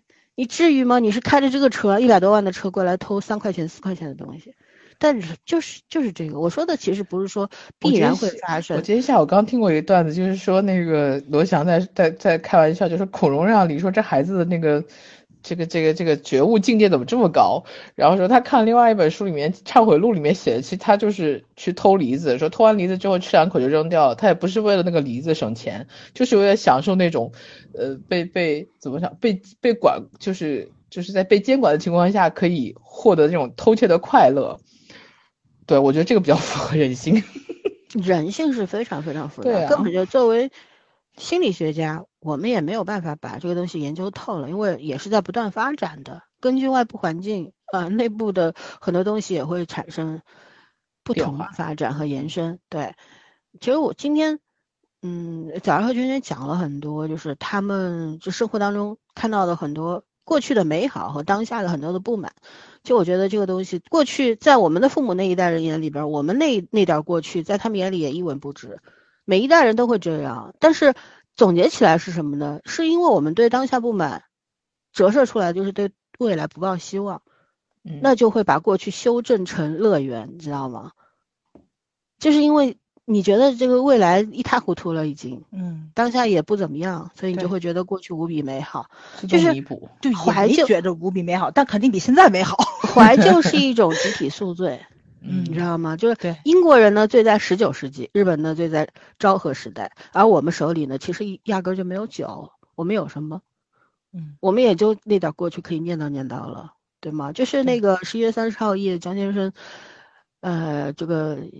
去世的那那个晚上，微博上到处都是帖子，各种帖子，啊，我还看到很多，就是说把那个，呃，哎，我我当时还留了一张图片呢，就是那个一九六一年，no no no，一九六一年六月十九号，周恩来总理写的批文说，人民喜闻乐见，你不喜欢你算老几？上海人喜欢评弹 淮剧粤剧，要你北京人去批准干什么？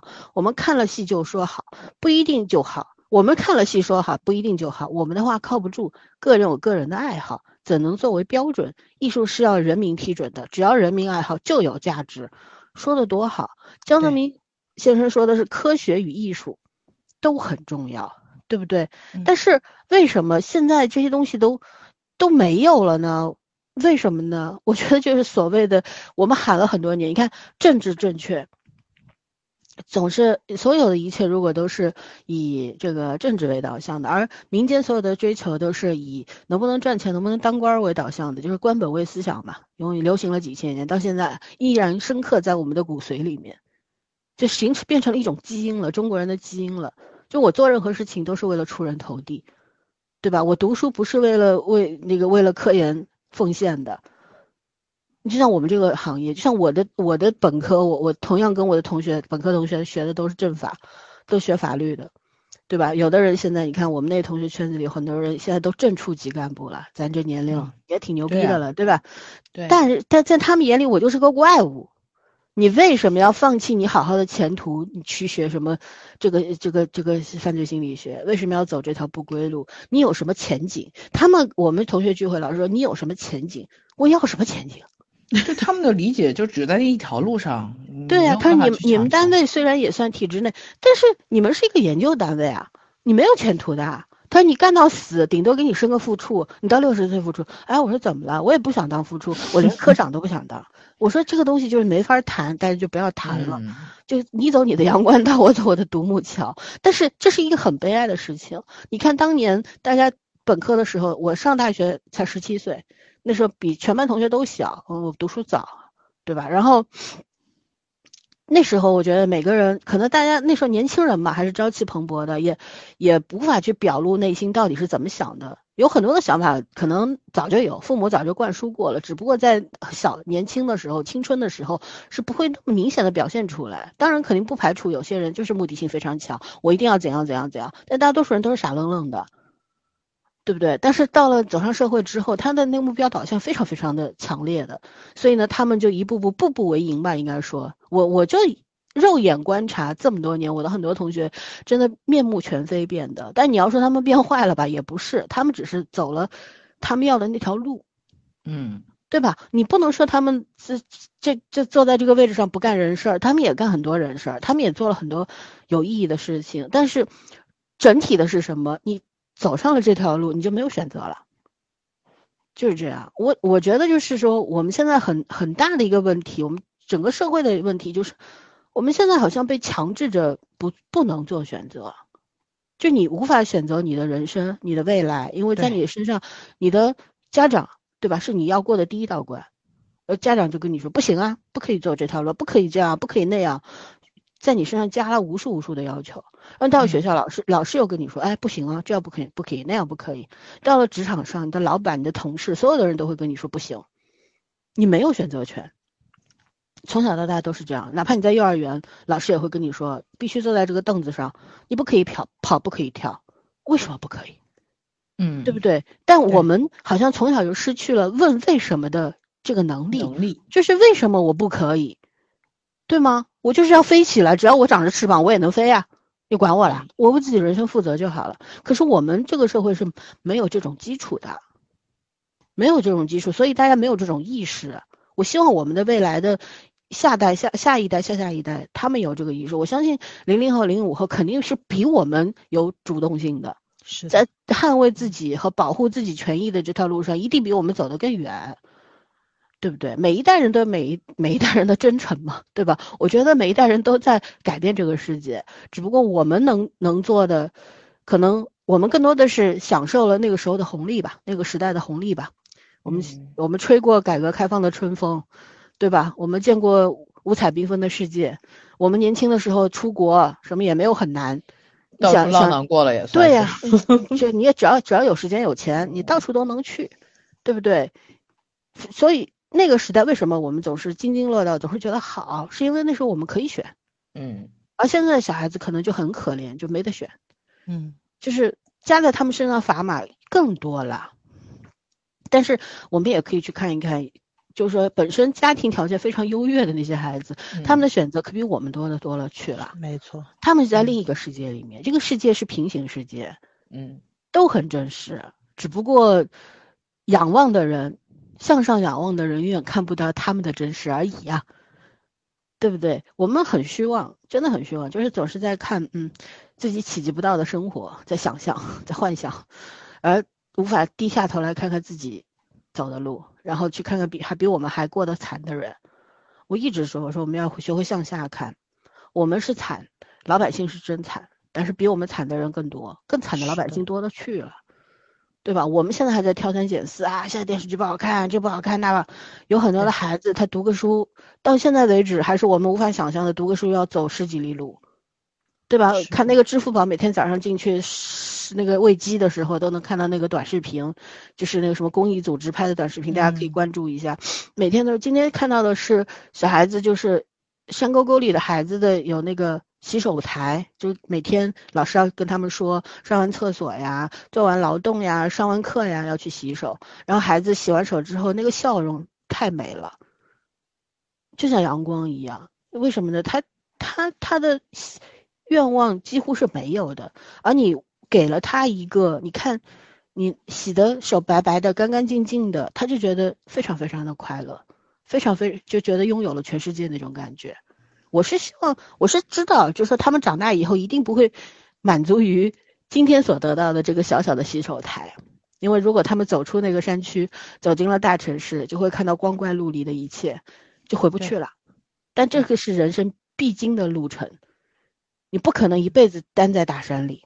你如果有幸一辈子待在大山里，也没什么不好。可是现在问题是在于，就算是大山里，我们看那个香港的纪录片《无穷之路》，我们看到很多少数民族，比如大凉山，什么什么的，这个呃呃造了很多的，就是这个信号基站，几乎人手一一部手机吧。手机。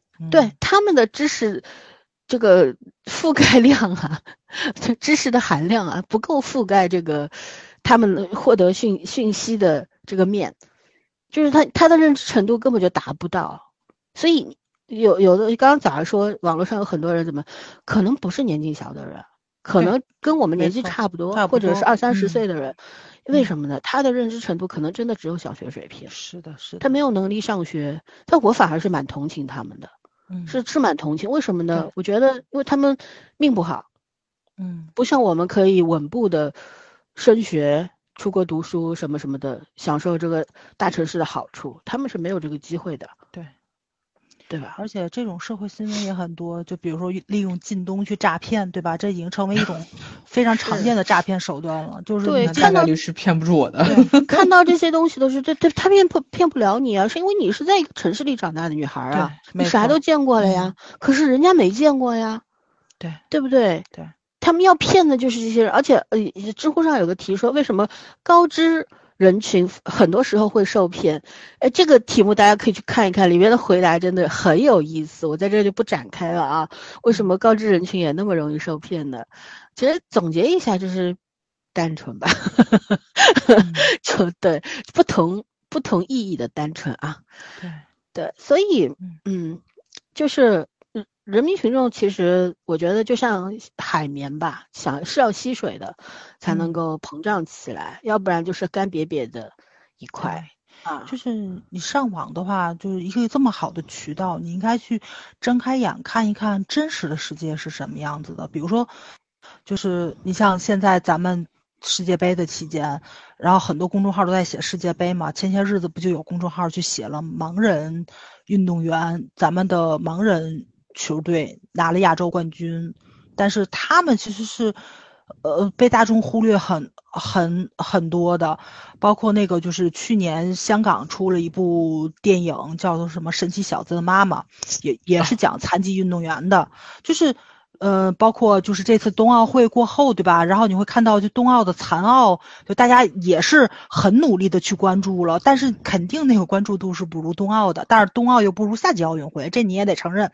就是他这个就是人的这个怎么说呢？就是你你的视线关注肯定肯定是有一定精力的，你肯定会被分散掉，而且你的同情心关关注度啊什么的都是有有一定量的，你就你很难去长时间的从事。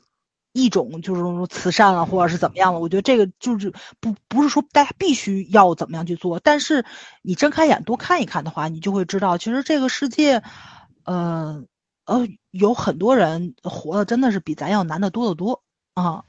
包括这些残疾运动员退役之后会怎么样？他们在役期间，然后就是他们的困境，然后他们的就是资金啊、营养能不能跟上啊什么的，就这些东西。可能就是伴随他们一生的，就他们的，呃，爱好跟他们的生活是完全没有办法割裂开的，对，所以，嗯，获得荣誉的同时吧，我觉得就是实际实际上的问题也是要解决的，但这个东西。你能不能够通过影视剧去做到？我觉得这个影影视剧是没有责任的，但是咱们普通老百姓关注的更多一点点的话，能不能推进这个进程？我觉得其实是可以做到的。对，就大家多睁眼看一看真实世界是什么样子。嗯嗯，我想讲讲另一个角度，就是刚刚你们也提到教育啊什么的，嗯包括我们现在看到的防疫啊什么的，大家可能逐渐在明白，就是呢，呃，其实是在政治书上早就有的一句话，叫做“权力只对其来源负责 ”，就是我们的体制啊，我们的制度啊，就是向上负责制，我们这个体系，我们我们所有掌握权力的人都是向上负责的，你包括教育也是一样的，老师，但是老师是被动的。这样子做，并不是他主动的要这么做，为什么呢？当呃这个教育教育体系规定说学校的考试成绩呃学生的考试成绩与你的奖金挂钩的时候，升学率与你的工资挂钩的时候，你会怎么选？对不对？就是其实就是没有选，还是刚刚那句话，就是没得选。那只能向上负责呀！我我再也没有时间教书育人，给你讲什么这那做教做人的道理呀，哪有闲工夫给你讲这些？我肯定是主抓成绩啊，刷题海啊，对吧？就是考试嘛。那如果所有的人都是这样做的话，所有的学校都是这样做的话，那怎么办？但问题是，还有一部分学校它不是那种私立学校，他他他他念教双语的，对吧？学生可以出去在操场上面骑马的。他可以学击剑，他接触的世界和平民老百姓的孩子接触世界一样吗？他不一样，那就越来越割裂。以前我们说高考可能是会，就是华山一条路嘛，大家还是可以通过高考这个形式，呃，走出就走出现在自己的家庭困境什么的，改变人生啊什么的。但实际上，嗯，真正通过这个高考获利的人还是少部分，大部分的人。说实话，你就算考上了还不错的学校什么的，但是真正等待你的，并不是你考进这个学校，只是你的另一个阶段的开始。以后你怎么做，你你在社会上如何去施展自己的才华，怎么去做人，其实是与你从小到大的积累有关的。如果你只是一个只会死读书的人，你在社会上始终早早晚是会被淘汰掉的。对，对吧？我们说的做人不是逢迎拍马之类的，而是分寸感。边界感这些东西，如果你从来都没有，那迟早是会玩玩的。因为真的这个东西来的时候是非常猛烈的，你根本就挡都挡不住，你都没有时间，没有机会让你去思考，他已经把你摧毁掉了。嗯，对吧？然后关键是你没有机会去弥补。对，我们的高考制度看上去是一个公平的机制，实际上它公平吗？我觉得有太多的人是可以逃脱高考这个机制的，他不参加。对你公平什么呢？对不对？而且你要说公平的话，那为什么上海有上海卷，北京有北京卷呢？嗯，对不对？为什么有高考大省像河南？你像河北都没有一个二幺幺大学，公平啊？哪里公平？有在天津了。对呀，但是他不在 河北境内呀。对对啊，对呀，对。所以我说嘛，在太扯了，在天津了。河北工业大学对吧？在天津，太搞笑了。在天津，因为河南也是。嗯。所以就是这些，包括我我我对。这个不太清楚，因为我们读书的时候一直考试也没有考过什么全国卷。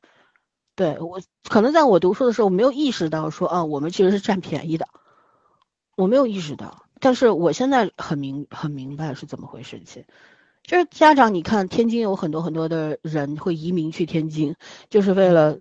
对吧？走走就能够高考这边能够占点便宜，但是要付出极大的代价呀。天津也很大代价，天津本地人都卷起来了。对，家长孩子都很不适应，因为我们这个反内卷的城市。是本身 这些外来的人口，他是只是想要让孩子出人头地，对，不是说一定能出人头地，而是多一个机会。而他们所所要承受的就是他要在这个城市买房啊、置业呀，也就是要花光他可能一代人、两代人多年的积蓄。他才能够购置一套房产，但他要转换一个身份，他确实需要几代人的努力。对，而且就算付出了这一切，他的人生就重新开始。他本身在他熟悉的家乡，他可能已经有一定定的积累了，但是他到了一个新的城市，他啥也不是，从零开始，就所有的一家一档都扑在孩子身上，而那你可想而知，这个孩子承受的压力有多大？没错，确实，对吧？这个家庭的希望都在我身上，那如果完不成既定指标的话，那我不得得去死吗？对吧？就算家长不苛责你，你自己都过不了那一关。所以这还是我们的教育制度，它是有问题的，嗯，对不对？那再延伸到这个影视创作、文学创作上面，对我觉得其实就是这个制度的问题。对我们以前也说过，呃夹缝中求生存嘛，就算是严严审或者怎么样，那你写点就无关紧要你普通人的生活什么的，哎，问题是，嗯，写普通人的生活其实是最难的，对，为什么呢？因为大家都普通人。嗯，对吧？你你写的是稍微有一点点失真，大家都能看得出来。可是如果你写的都是霸道总裁呀，写的都是什么高官呀，你尤其以前特别分分，就是说特别有潮流的那个叫什么，叫什么高干高干文是吧？对，嗯高干大家大家特爱看那什么，为什么呢？因为它满足你的幻想。其实作者也不是高干，也不是高干子弟，他有的时候你真的看不下去。哎，普通老百姓，他就是完全看他的想象，但是为嗯什么又能满足另一部分人的想象呢？是因为他真的是你你的生活普通的不能再普通了，你就杜撰给你看的那些乱七八糟的东西，你觉得哎也能满足我的幻想，甚至好像是真的，对吧？对，这个这个东西真的是这样。说白了，还是大家对特权有一定的好奇心跟野望。嗯，还是官本位思想在作祟，嗯就是几千年，对吧？十年寒窗苦读，为了什么？为了什么？对不对？就像现在，你看，我们以前也说，科研工作者为什么得不到重视？我有我有个很好很好的朋友，哥们儿在北京做航天的，对吧？一年三十万都不到，买房子买的快到河北了，嗯，对，老师说过这个。每天骑着二八大杠上上上班，时不时消失了，山沟沟里去了。我们看那个于途老师的时候，那个《你是嗯我的荣耀》的时候，嗯我说啊，这这么帅的吗？其实不是。后来我发过我那朋友照片给圈圈和嗯枣儿看，我说你看真实的这个于途是长这样的，都都快嗯秃了，为什么呢？就得不到很好的休息，很很苦，对，很忙很苦，啊人也黑黢黢的那种，而且，而且这个东西啊，真的是你得有一定情怀才行。就我听过一个段子，就我们学生家长跟我讲的，就是家里面他们就是这个家里孩子学习都特别好，然后这个表哥就已经考上了一个特别好的那个大学，就直接就被招走了，就进了这种好像就类似于保密工作这个地方似的，三五年回一趟家就看不到这个人。挣多少钱咱也不知道，反正就是看不到他。他这表这表弟学习特别好，你知道吧？然后就是家里说让他考物理，他死活他就不去物理系，就就不去，反正去了一个很蹊跷的系。他自己说的是，我去了大概率得跟我哥一样，我绝对不能过这种日子。你就想想，就是无法想象。对对，他就觉得是我好好的一个都市青年，我能过好我自己小日子，打打游戏，逛逛街，吃吃饭，看看电影，我为什么要做一个失踪人员？就是人生大家强求的呀。人呢，就是因为大家说白了，咱们中国人还是穷吧，嗯，因为所谓的情怀啊什么的，就在在我们的父母或者爷爷奶奶那一辈儿，他们的情怀跟我们的情怀不一样。他们那个时候是真的是全社会大多数人都是向往那个东西的，就是奉献，舍小家为大家，集体主义奉献。但时代不一样了，改开之后的中国是的，中国特色社会主义国家嘛，它整个导向主观呃这个主主主要导向就不是以前的那代人的那种想法了。对一个时代一个要求，到我们这一代人，你要让我舍小家为大家，我得掂量掂量，没对吧那我的家就不是家了吗？我觉得我的我的家人就不是人了吗？对，我觉得孩子说的没有错，就是你你的选择更多了，你不能说他不去干那个行业，他在别的行业就不能发光发热，他也能为社会做贡献啊，只不过就是贡献不一样而已。你就跟咱一样，咱虽然说没为国家做特别大的贡献，但我也没给国家拖后腿吧，对吧？拖后腿，我不不捣乱，我他就就是智商一百九的天才，他在家他就喜欢打游戏，有什么错呢？呃很多啊，这种人。对啊，对，所以就是说，我们你看，我们其实普通人还是在追求千姿百态的生活的，是我们还是想嗯要多元的。但是我们的影视剧呢，反而把这个多元的门给关上了。没错，他就就是你看发展到这两年就纯主旋律，哎，我就觉得你看，包括江爷爷现在去世这个事儿，嗯，十一月三十号那天晚上，我看到了微博上有一个作家发了一句话，说这是一个大型的，嗯，客气之夜。为什么呢？就是曾经你挨过两巴掌，你知道疼，但是你现在挨了三巴掌，你就去怀疑那个怀念那个挨揍你挨打两巴掌的了。所以叫大型的客气之夜。但、嗯但是映射出了什么？就是我们人老百姓的不容易。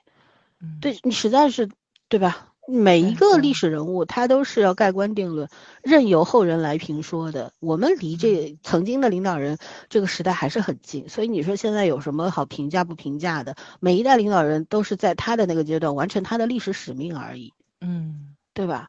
但是，嗯，但这两年呢，就是我觉得就是那种缝隙没有了，庙堂与江湖的缝隙是完全没有了。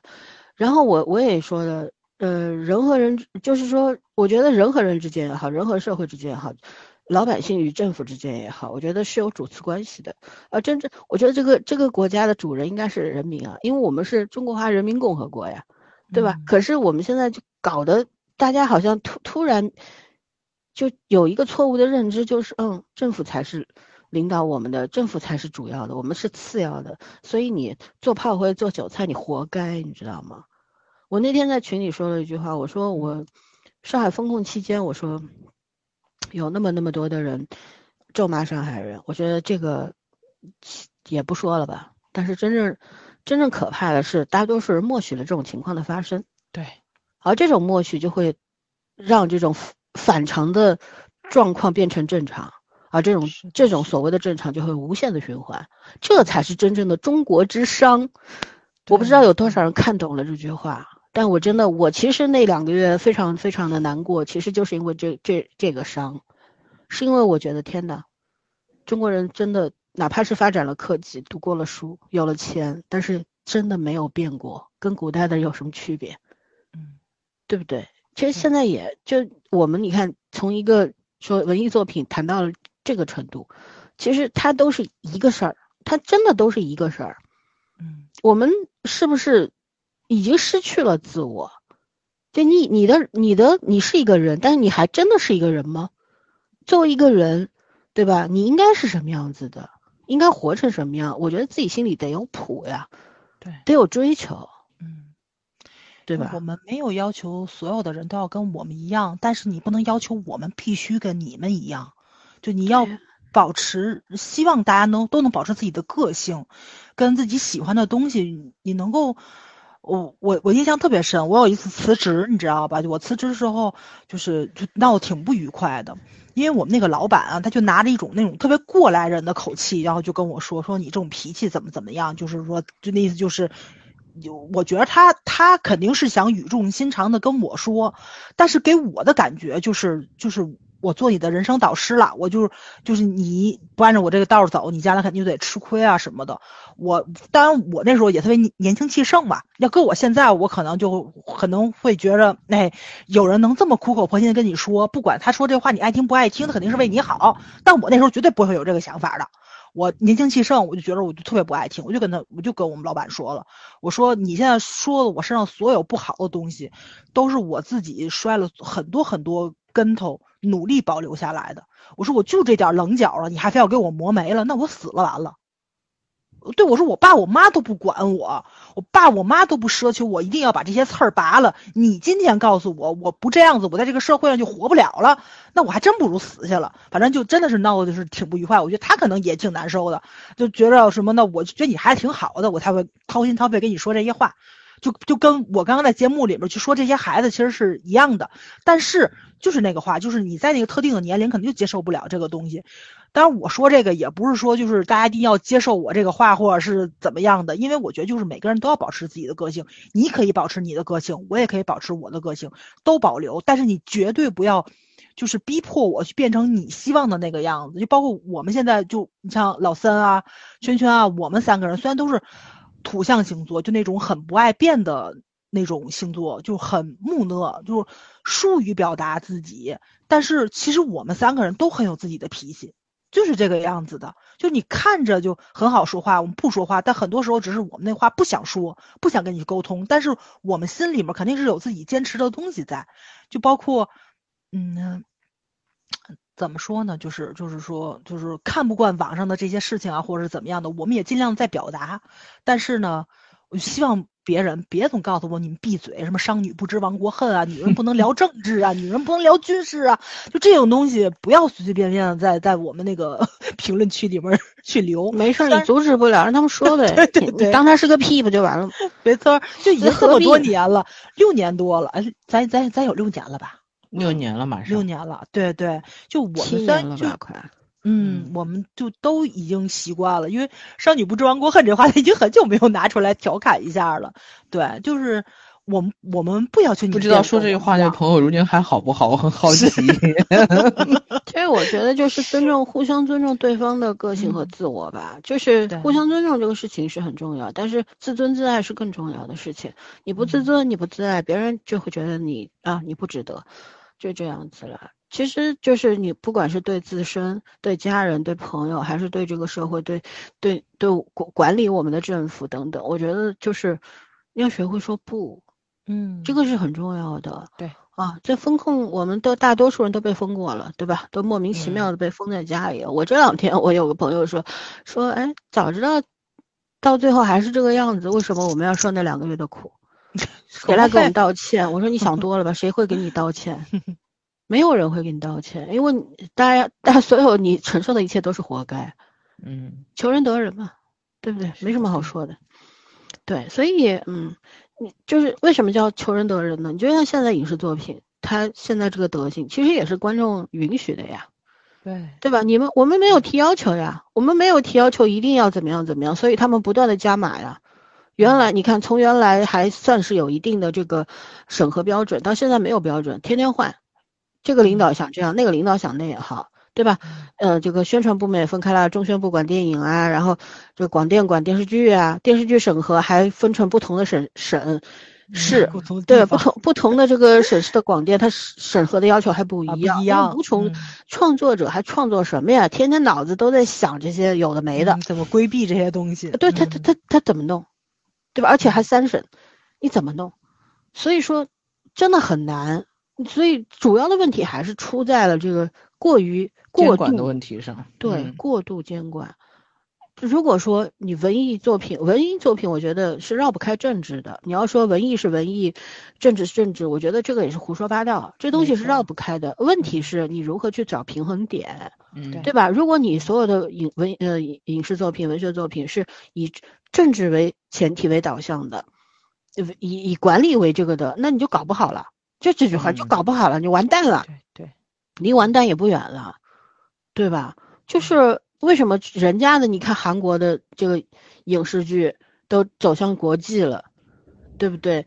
人家那时候我们说什么要搞什么限韩令，当然没有搞了，他暗搓搓的搞了，实际上没有出什么所谓的，哎，中国人就会知中国中国人最擅长这一套，就明里暗里两两副脸，两副这 两张脸就是那种，然后说啊，我们我们的市场多大呀？我们不看的话，他们要完蛋了呀？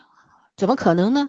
那这两这两天粉末在美国公演呢，哇，那个场面简直过于宏大了，人家挣的是美元，我羡慕死了呀！你哪个韩国多少有有名气的组组合都去国际上都演过了，在欧美名气大的不得了，少了你个中国市场怎么着？有损失吗？没损失，对不对？然后你看那个五月天这两天也在美国公演的，嗯，那可是我们国家的乐队呀、对中国人反而看不到，这不可笑吗？对不对？就这个东西，你咋说呢？就是我觉得，就是你跟防疫是一个意思，就是我们我们所有的管理手段只有左满舵和右满舵，没了，没有了。你要不就是左边一百八十度，右边一百八十度，中间是会直航，没有没有没有一个过渡的阶段，就所以就会乱，而且这中间掺杂了太多太多的所各种各样的斗争嗯。啊，权力的争斗或者说利益的争斗，总之是我们普通人根本就涉涉及不到的，看都看不到，懂都不懂的东西，掺杂了太多这种东西，所以呢，哎，我们我现在其实我倒不是说对未来有什么不抱希望，我还是挺抱希望的。我觉得就是任何一个朝代吧，都会乱，就会有一个阶段是乱的。但你如果说路子走对了，它总是会理理正的。我们毕竟新中国才七十年多一点，对不对？我们还有漫长的路要走。但如果人类说历史进进退退嘛，哎，嗯一直朝着这个旋式前进，嗯啊、盘旋上升嘛。如果说一直朝着这个方向前进，那我觉得离死不远了。哦，这句话会完蛋吗？管他的。但但是我觉得，我相信我们的政府是可以搞定的，是可以啊、就哎，这倒是摒摒弃差的东西，往更好的、更优秀的方向发展的。嗯而且咱而咱得承认，全就是中国人民可能是全世界最好的人民了。就是你不管这个政府怎么样，就大家的配合度真的是非常非常高。嗯，就奴性足嘛，没办法。对，你不能说两句好听的，我们配合啊。你是今天晚上就不想录节目是 吧？实话是伤人吧，真的是，嗯，对吧对对对，真的是太配合了。前两年的话，我真觉得就是上下一心，就咱们真的是，呃，很理解，而且我们一直都都说的是，我们特别因为大家知道那个方向是对的。对的，没错。嗯现在大家都，知道这个方向不对了，嗯，但你还掌握权力的人还不改，对不对？嗯你让我们怎么活呀？不嗯就这句话吗？唉，哎，不能谈了，再谈下去要生要骂娘了，你知道吗？我觉得差不多了，咱也录了两个小时了。可是今天这个话题聊的其实其实挺庞杂的，嗯 我们也是很迷茫的，边聊边边边看着。对。但我觉得我们想要说的基本上都说了吧。嗯对我最后引用一个故事吧，就阿伦特在有一本书叫做《黑暗时代的人们》里边讲过一个故事啊，说在黑暗时代呢，有有一个统治者的代言人来到了一个学会了如何说不的男人家里边儿，代言人声称这个男人的家和食物都属于自己，就属于统治者，你知道吗？他问这个男人说：“你愿意伺候我吗？”男人把他扶到了床上，给他盖上被子，守护他睡觉。然后呢，在随后的七年中，对他都对他唯命是从。但是这个男人无论做什么，他都绝不出声。七年结束了，代言人已经因吃喝和睡眠而肥胖起来，呈现出老态。随后他死了。这个男人用旧毛毯把代言人裹起来，从屋里扔了出去。他清洗了灰尘，粉刷了墙壁，轻松地叹了口气，回答说：“不，不对，是吗？对，就是我们要做一个完整而不分裂的人。”嗯非常非常非常的难，而人和人就是非常非常非常的不同。我们没有办法要求自己和别人一样，更无法要求别人和自己一样。但是我们应该是可以努力的去做一个完整而不分裂的人的。对对，不是说我们头上没有三座大山啦，同志们，对不对？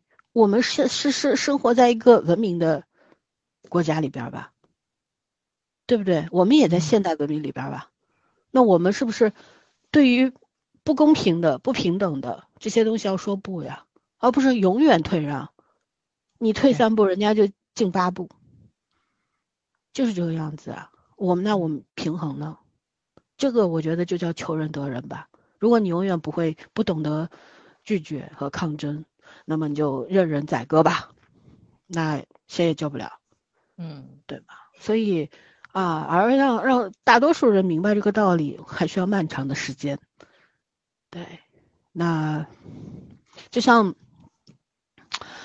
呃前两天就上月底在微博上看到有一个人说，就是新疆大火乌鲁木齐大火那个事儿引起的嘛。后来有个人说我们的铁我们的门是被锁了，然后呢，我我们希望能够把这个铁链换成封条。我当时我看到我都快笑喷了，你知道吗？我觉哎得你能不能？你能不能把自己脖子上的铁链先给砸了呀？对你是狗吗？对对，这个嗯如果如果你知道，比方说我们知道病毒很可怕，我们不想出门，那我们也不允许你来封我的门，不管是一张纸哎还是一个链条，嗯我是有权利选择走出去还是躲在家里的，嗯我是有这个权利的，我是一个公民，对吗？我有人权。但如果你这样强制我不让我出去，那你是违反宪法的。嗯嗯但是作为公民，你有没有这个意识呢？哎，这是我们现在要明白的一件最最紧要的一件事情，对吧？你又不是嗯狗，为什么脖子上拴链子？就大家多想一想，三年之前正常的日子是什么样子的，对吧？你三年之前会因为邻居生病不出门吗？会因为这个城市里面有人呃有非常就流感肆虐，你就不上班吗？对吧？你你你你不可能是以前你觉着很匪夷所思的事情，现在你就觉得是正常的了。我觉得就是这三年大家都已经麻爪了，已经就是是别三年了，你像去年过什么日子？我觉得人真的是太健忘了。这两天大家嗯都都是又兴又兴奋又恐慌的在说啊放开了放开了。我说没有，连去年的水平都没达到，嗯怎么放什么开呀？对不对？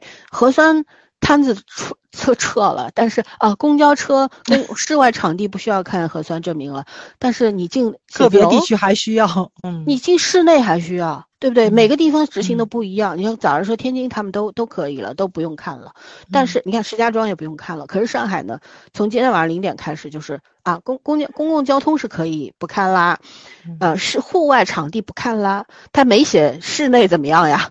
他没写商 超怎么样呀？没写写字楼怎么样？那这么冷的天，然后大家都在外面待着吗？对呀，我怎么样？我搬个桌子到到到到到大楼底下办公，对不对？就是你做还是不做？但是我觉得上海这个措施好不好？我觉得还是可以。为什么呢？因为你现在一步怕快快迈的太大的话，也要出问题的。就慢慢来嘛，慢慢慢慢慢的来，这是好事情。而很多地方，它像石家庄什么的，绝不是什么说国跟国际接轨，就俩字儿没钱。嗯，就是没钱，没钱了，财财政这不赤字的问题了，对，没有钱了，所以就不得不，对吧？我是希望就是说，我们已经无法奢求说全国统一一个标准执行什么不不现实的这个事情，就是希望能够富裕的地方、发达的地方做得更好一点，带动落后的地方。嗯，只要你们做榜样的人把这事做好了，落后的地方自然就会跟上了，因为看到了什么？看到了曙光，看到了希望，知道不会有什么事儿的。而我们的媒体现在迫在眉睫，你得科普，你得让老百姓知道这个病毒，它你要拿数据、真实数据说话。比方说上海封控两个月，六六十多天，你总共传染了多少人，感染多少人，重症多少，死亡率多少，广州又是多少？各地的数据拿出来，大家看一看，对吧？我们现在因为奥密克戎正在进行中，所以你也不能够说现在可能没有什么确定的。那个研究结果出来说啊，一定是有后遗症或者一定没有后遗症，这都是两种说法，它会互相打架的。到底有没有，以后可能才会知道答案，对吗？现在所有的结研究结果都是阶段性的，因为它没结束呀。研究需要时间的，就是科学是滞后的，这个你你得承认。嗯，对，你看这两天就挺好的，那个那个港香港的这个金东彦教授和饶毅教授。呃，在网上面 battle，对吧？就大家就就事论事嘛，拿出数据，拿出逻辑来辩论，我觉得挺好的。今天我看到了一个美国的一个医生，他一直在奥密克戎，就是在这个病毒一线工作吧，等于说是啊，抗疫一线工作吧，也是一个研究人员。然后呢，他也给给出了更具体的数据啊什么，我觉得这个挺好，百家争鸣，因为现在谁说了都不算，嗯，对不对？病毒发展的太快了，这个。免疫逃逸能力又特别特别强，所以呢，谁说的都不算。OK 啊，那这我我特别希望看到什么？当然它不可能实现，就是咱们联合国摆个擂台吧，把所有的就全全世界的专家集中起来，来一场雄辩。世卫组织？怎么可能？但这事儿能可能成立吗？不可能，这只是我的一种奢望。但我觉得迫在眉睫的是，咱要科普，对吧？病毒也到现在，很多人觉得染上这个病就立刻要死啊。这个事儿你是不是得解决了呀？嗯，对不对？你看现在我们群里面好多小伙伴在国外的，在国内的都都都得过了，都阳过了，没什么事儿。好快的三五天、两三天就好了，慢一点的可能十来天这样子。的，整整体的，而且症状都不一样。这个东西对，有的人私密性有的人他 发烧，有的人头痛，有的人嗓子痛，有的人咳不停。有的人就口渴，什么症状都没有。对，所以就所以说，你说哪个专家说的一定是对的？对我，我觉得大家说的都比较，都只是一个一个角度而已，一个一长一一一部分的数据而已。嗯，对吧？一部分的结果，这个所以这个东西还有有待时日去验证。但我觉得迫在眉睫的就是大家，嗯，既反正大势所趋了吧，这个事儿已经改变不了了，放开是肯定的了，只不过什么时候。放到啥啥时候真正的放开不知道，看看党中央怎么去啊发布这个命令吧，怎么样？因为大头大船掉头实在是太难了，咱们也得理解。更何况前三年这个宣传啊，主流媒体像死了一样，让自媒体自说自话，整天美国死多少人，法国死多少人，英国死多少人，对吧？而且都是假的啊！对，这也公布了他的那个疫情防控。嗯。而且我们还要明白，国外不是躺平了呀，很多大多数国家没躺，它还是持续的，还是有防疫，只是调整了这个手段和方式，对吧？然后各国的科学家们还在研究这个东西，他没有放弃，所以不存在共存和躺平这种说法，大家也不要分帮立派了。最重要的是，我们该防的还得防，口罩戴戴好，对吧？就跟我们二零二零年刚开始的时候一样，进门呃衣服上撒点酒精。或者不不撒酒精也行，这个通风的地方吹一吹，吹一吹就好了。它病毒停留，即便有也停留的时间很短，对不对？勤洗手，口罩戴好，对吧？还有那个后遗症恐慌啊，我觉得真没必要，因为咱们国家前两年一直是严控，你你美国不一样啊，美国一直在做大死啊，他那些个早期患病的人现在出后遗症是。呃，有原始毒株对和德尔塔之类的，跟现在奥密克戎不一样。奥密克戎这才发生了一年多，它还没还没还没有大的数据量。嗯，对，所以大家你看，我们怎么知道的？我们都是看看各种 医学医学医学医学医这个分析啊，看医生的说法呀，你就嗯，就自己去收集嘛，你不能人云亦云嘛。有很多人标题，不，有些人的来源就是抖音。等于说啊，不行，这个后遗症要死人的。什么最最可怕的就是说，这个要男性这个攻击男性的什么生生殖系统，怪怪。中国人是不能提这个传宗接代这个事儿。哦，你让我生不了儿子是不是？那不行，那一定要风控到底，对不对？反正我不能不能不能断断子绝孙。哎呀妈呀！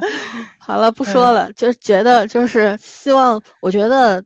一呃，现在掉头是很难，就希望我们的政府迅速的拿出方案，要有预案，要制定手册，然后大家可以嗯依循这个手册去做准备，对不对？然后我觉得我们的听众们啊，就买点适当买点 N95 口罩，因为如果不管是现在逐步的呃回缩，还是说以后的放开，肯定会经历一个漫长的震荡期。这个震荡期里边，大家真的是各安天命，各凭本事活着了。所以，我们一定要以后啊没有办法依靠核酸了啊，我以后就是靠自己了。所以就啊，我自己就是自己健康的第一负责人嘛，对不对？所以，该做的准备要做好，该备的药要备好。但是网上也有很多人鱼目混珠，说什么有一张截图上面说要吃这个六七种药，已经被 医生给反驳了，不是那么吃的。但是香港发的那个药单子倒没有人反驳，对吧？那可以存，我觉得那个是我发在群里面的嘛，大家可以去看一看。就是你有哪些是禁忌啊，哪些是可以吃的？对，就是婴幼儿啊、怀孕孕妇啊都有什么禁忌？对，因为因为香港已经上半年已经放开一个多月了吧？已经什么放开一个多月？放开很久了，好吧？嗯，香港蛮久的。对，然后他们已经有有一定的经验在那边了。是的，是的，对，还有借鉴。对，所以就多去，如果。你对自己负责的话，对自己家人负责的话，更多的要去获取更多的信息，多多上网看看这些专业人士的分析，对吧？但是不要说只相信一个人的，都看看，也许他们说的都不对，也许说的都对。而且真的是可能体质有各异性啊，就确实是不一样。就有基础病的朋友们，确实要多注意。因为之前我看香港好像他这边陆陆续续的不也发科普嘛，就是可能研究出了一个什么新的成果，就会说，好像说就是比如得过带状疱疹的人，如果得了新冠之后，带状疱疹的复发率会增加百分之十五的几率。就不是说你一定会得了新冠就会得那个病啊，但它会增加你复发的几率。就增加百分之十五，就这么有数据支持了嘛？所以说呢，就是说你如果说有一些免疫系统或者说基础病的这种朋友们，你肯定会比我们这种身体健康的人要多注意，尽量不得这个病是最好的，因为它会把你现有的病勾起来，有勾起来的可能性，会提高这种可能性。嗯，不，那不还是会生病吗？说白了就是，对，这是一个非常狡猾的，嗯，牛逼病毒，牛非常牛逼的病毒。咱们人类目前拿它没办法，所以只能先保护好自己吧。反正大家祝福大家，就是包括我们自己啊，能够安然度过吧，对不对？嗯，就是日子就是一天过一天，就不要想太远，但也不能完全不想。嗯，是不是？然后呢？啊，今天这期节目的主要的目的就是说，我们都要学会说不，包括不接受不合理的安排，嗯，包括不接受这些乱七八糟的影视剧，嗯。如果有一天影视这个电视荧幕上都有劣质，都是劣质的正能量，都是劣质的，呃，主旋律，或者是什么，甚至样板戏，或者说是什么，那个啥，就霸总了，古偶了。那将是全我们全中国人民的悲哀，嗯，知道吧？所以我们我们作为观众，我们是我们是买单的人呢，我们应该提要求的。你为什么要放弃自己的要权利呢？对吗？如果哪一天真的只能看到那些恶心巴拉的东西了，那真的是活该。是的，嗯，对吧？不要艺术应该存在，而且艺术要脱离掉那些个乱七八糟的东西，单独存在，在历史中璀璨一下。把自己当人，别人才会把你当人。好吧，就说到这儿吧。嗯，OK，拜拜，拜拜。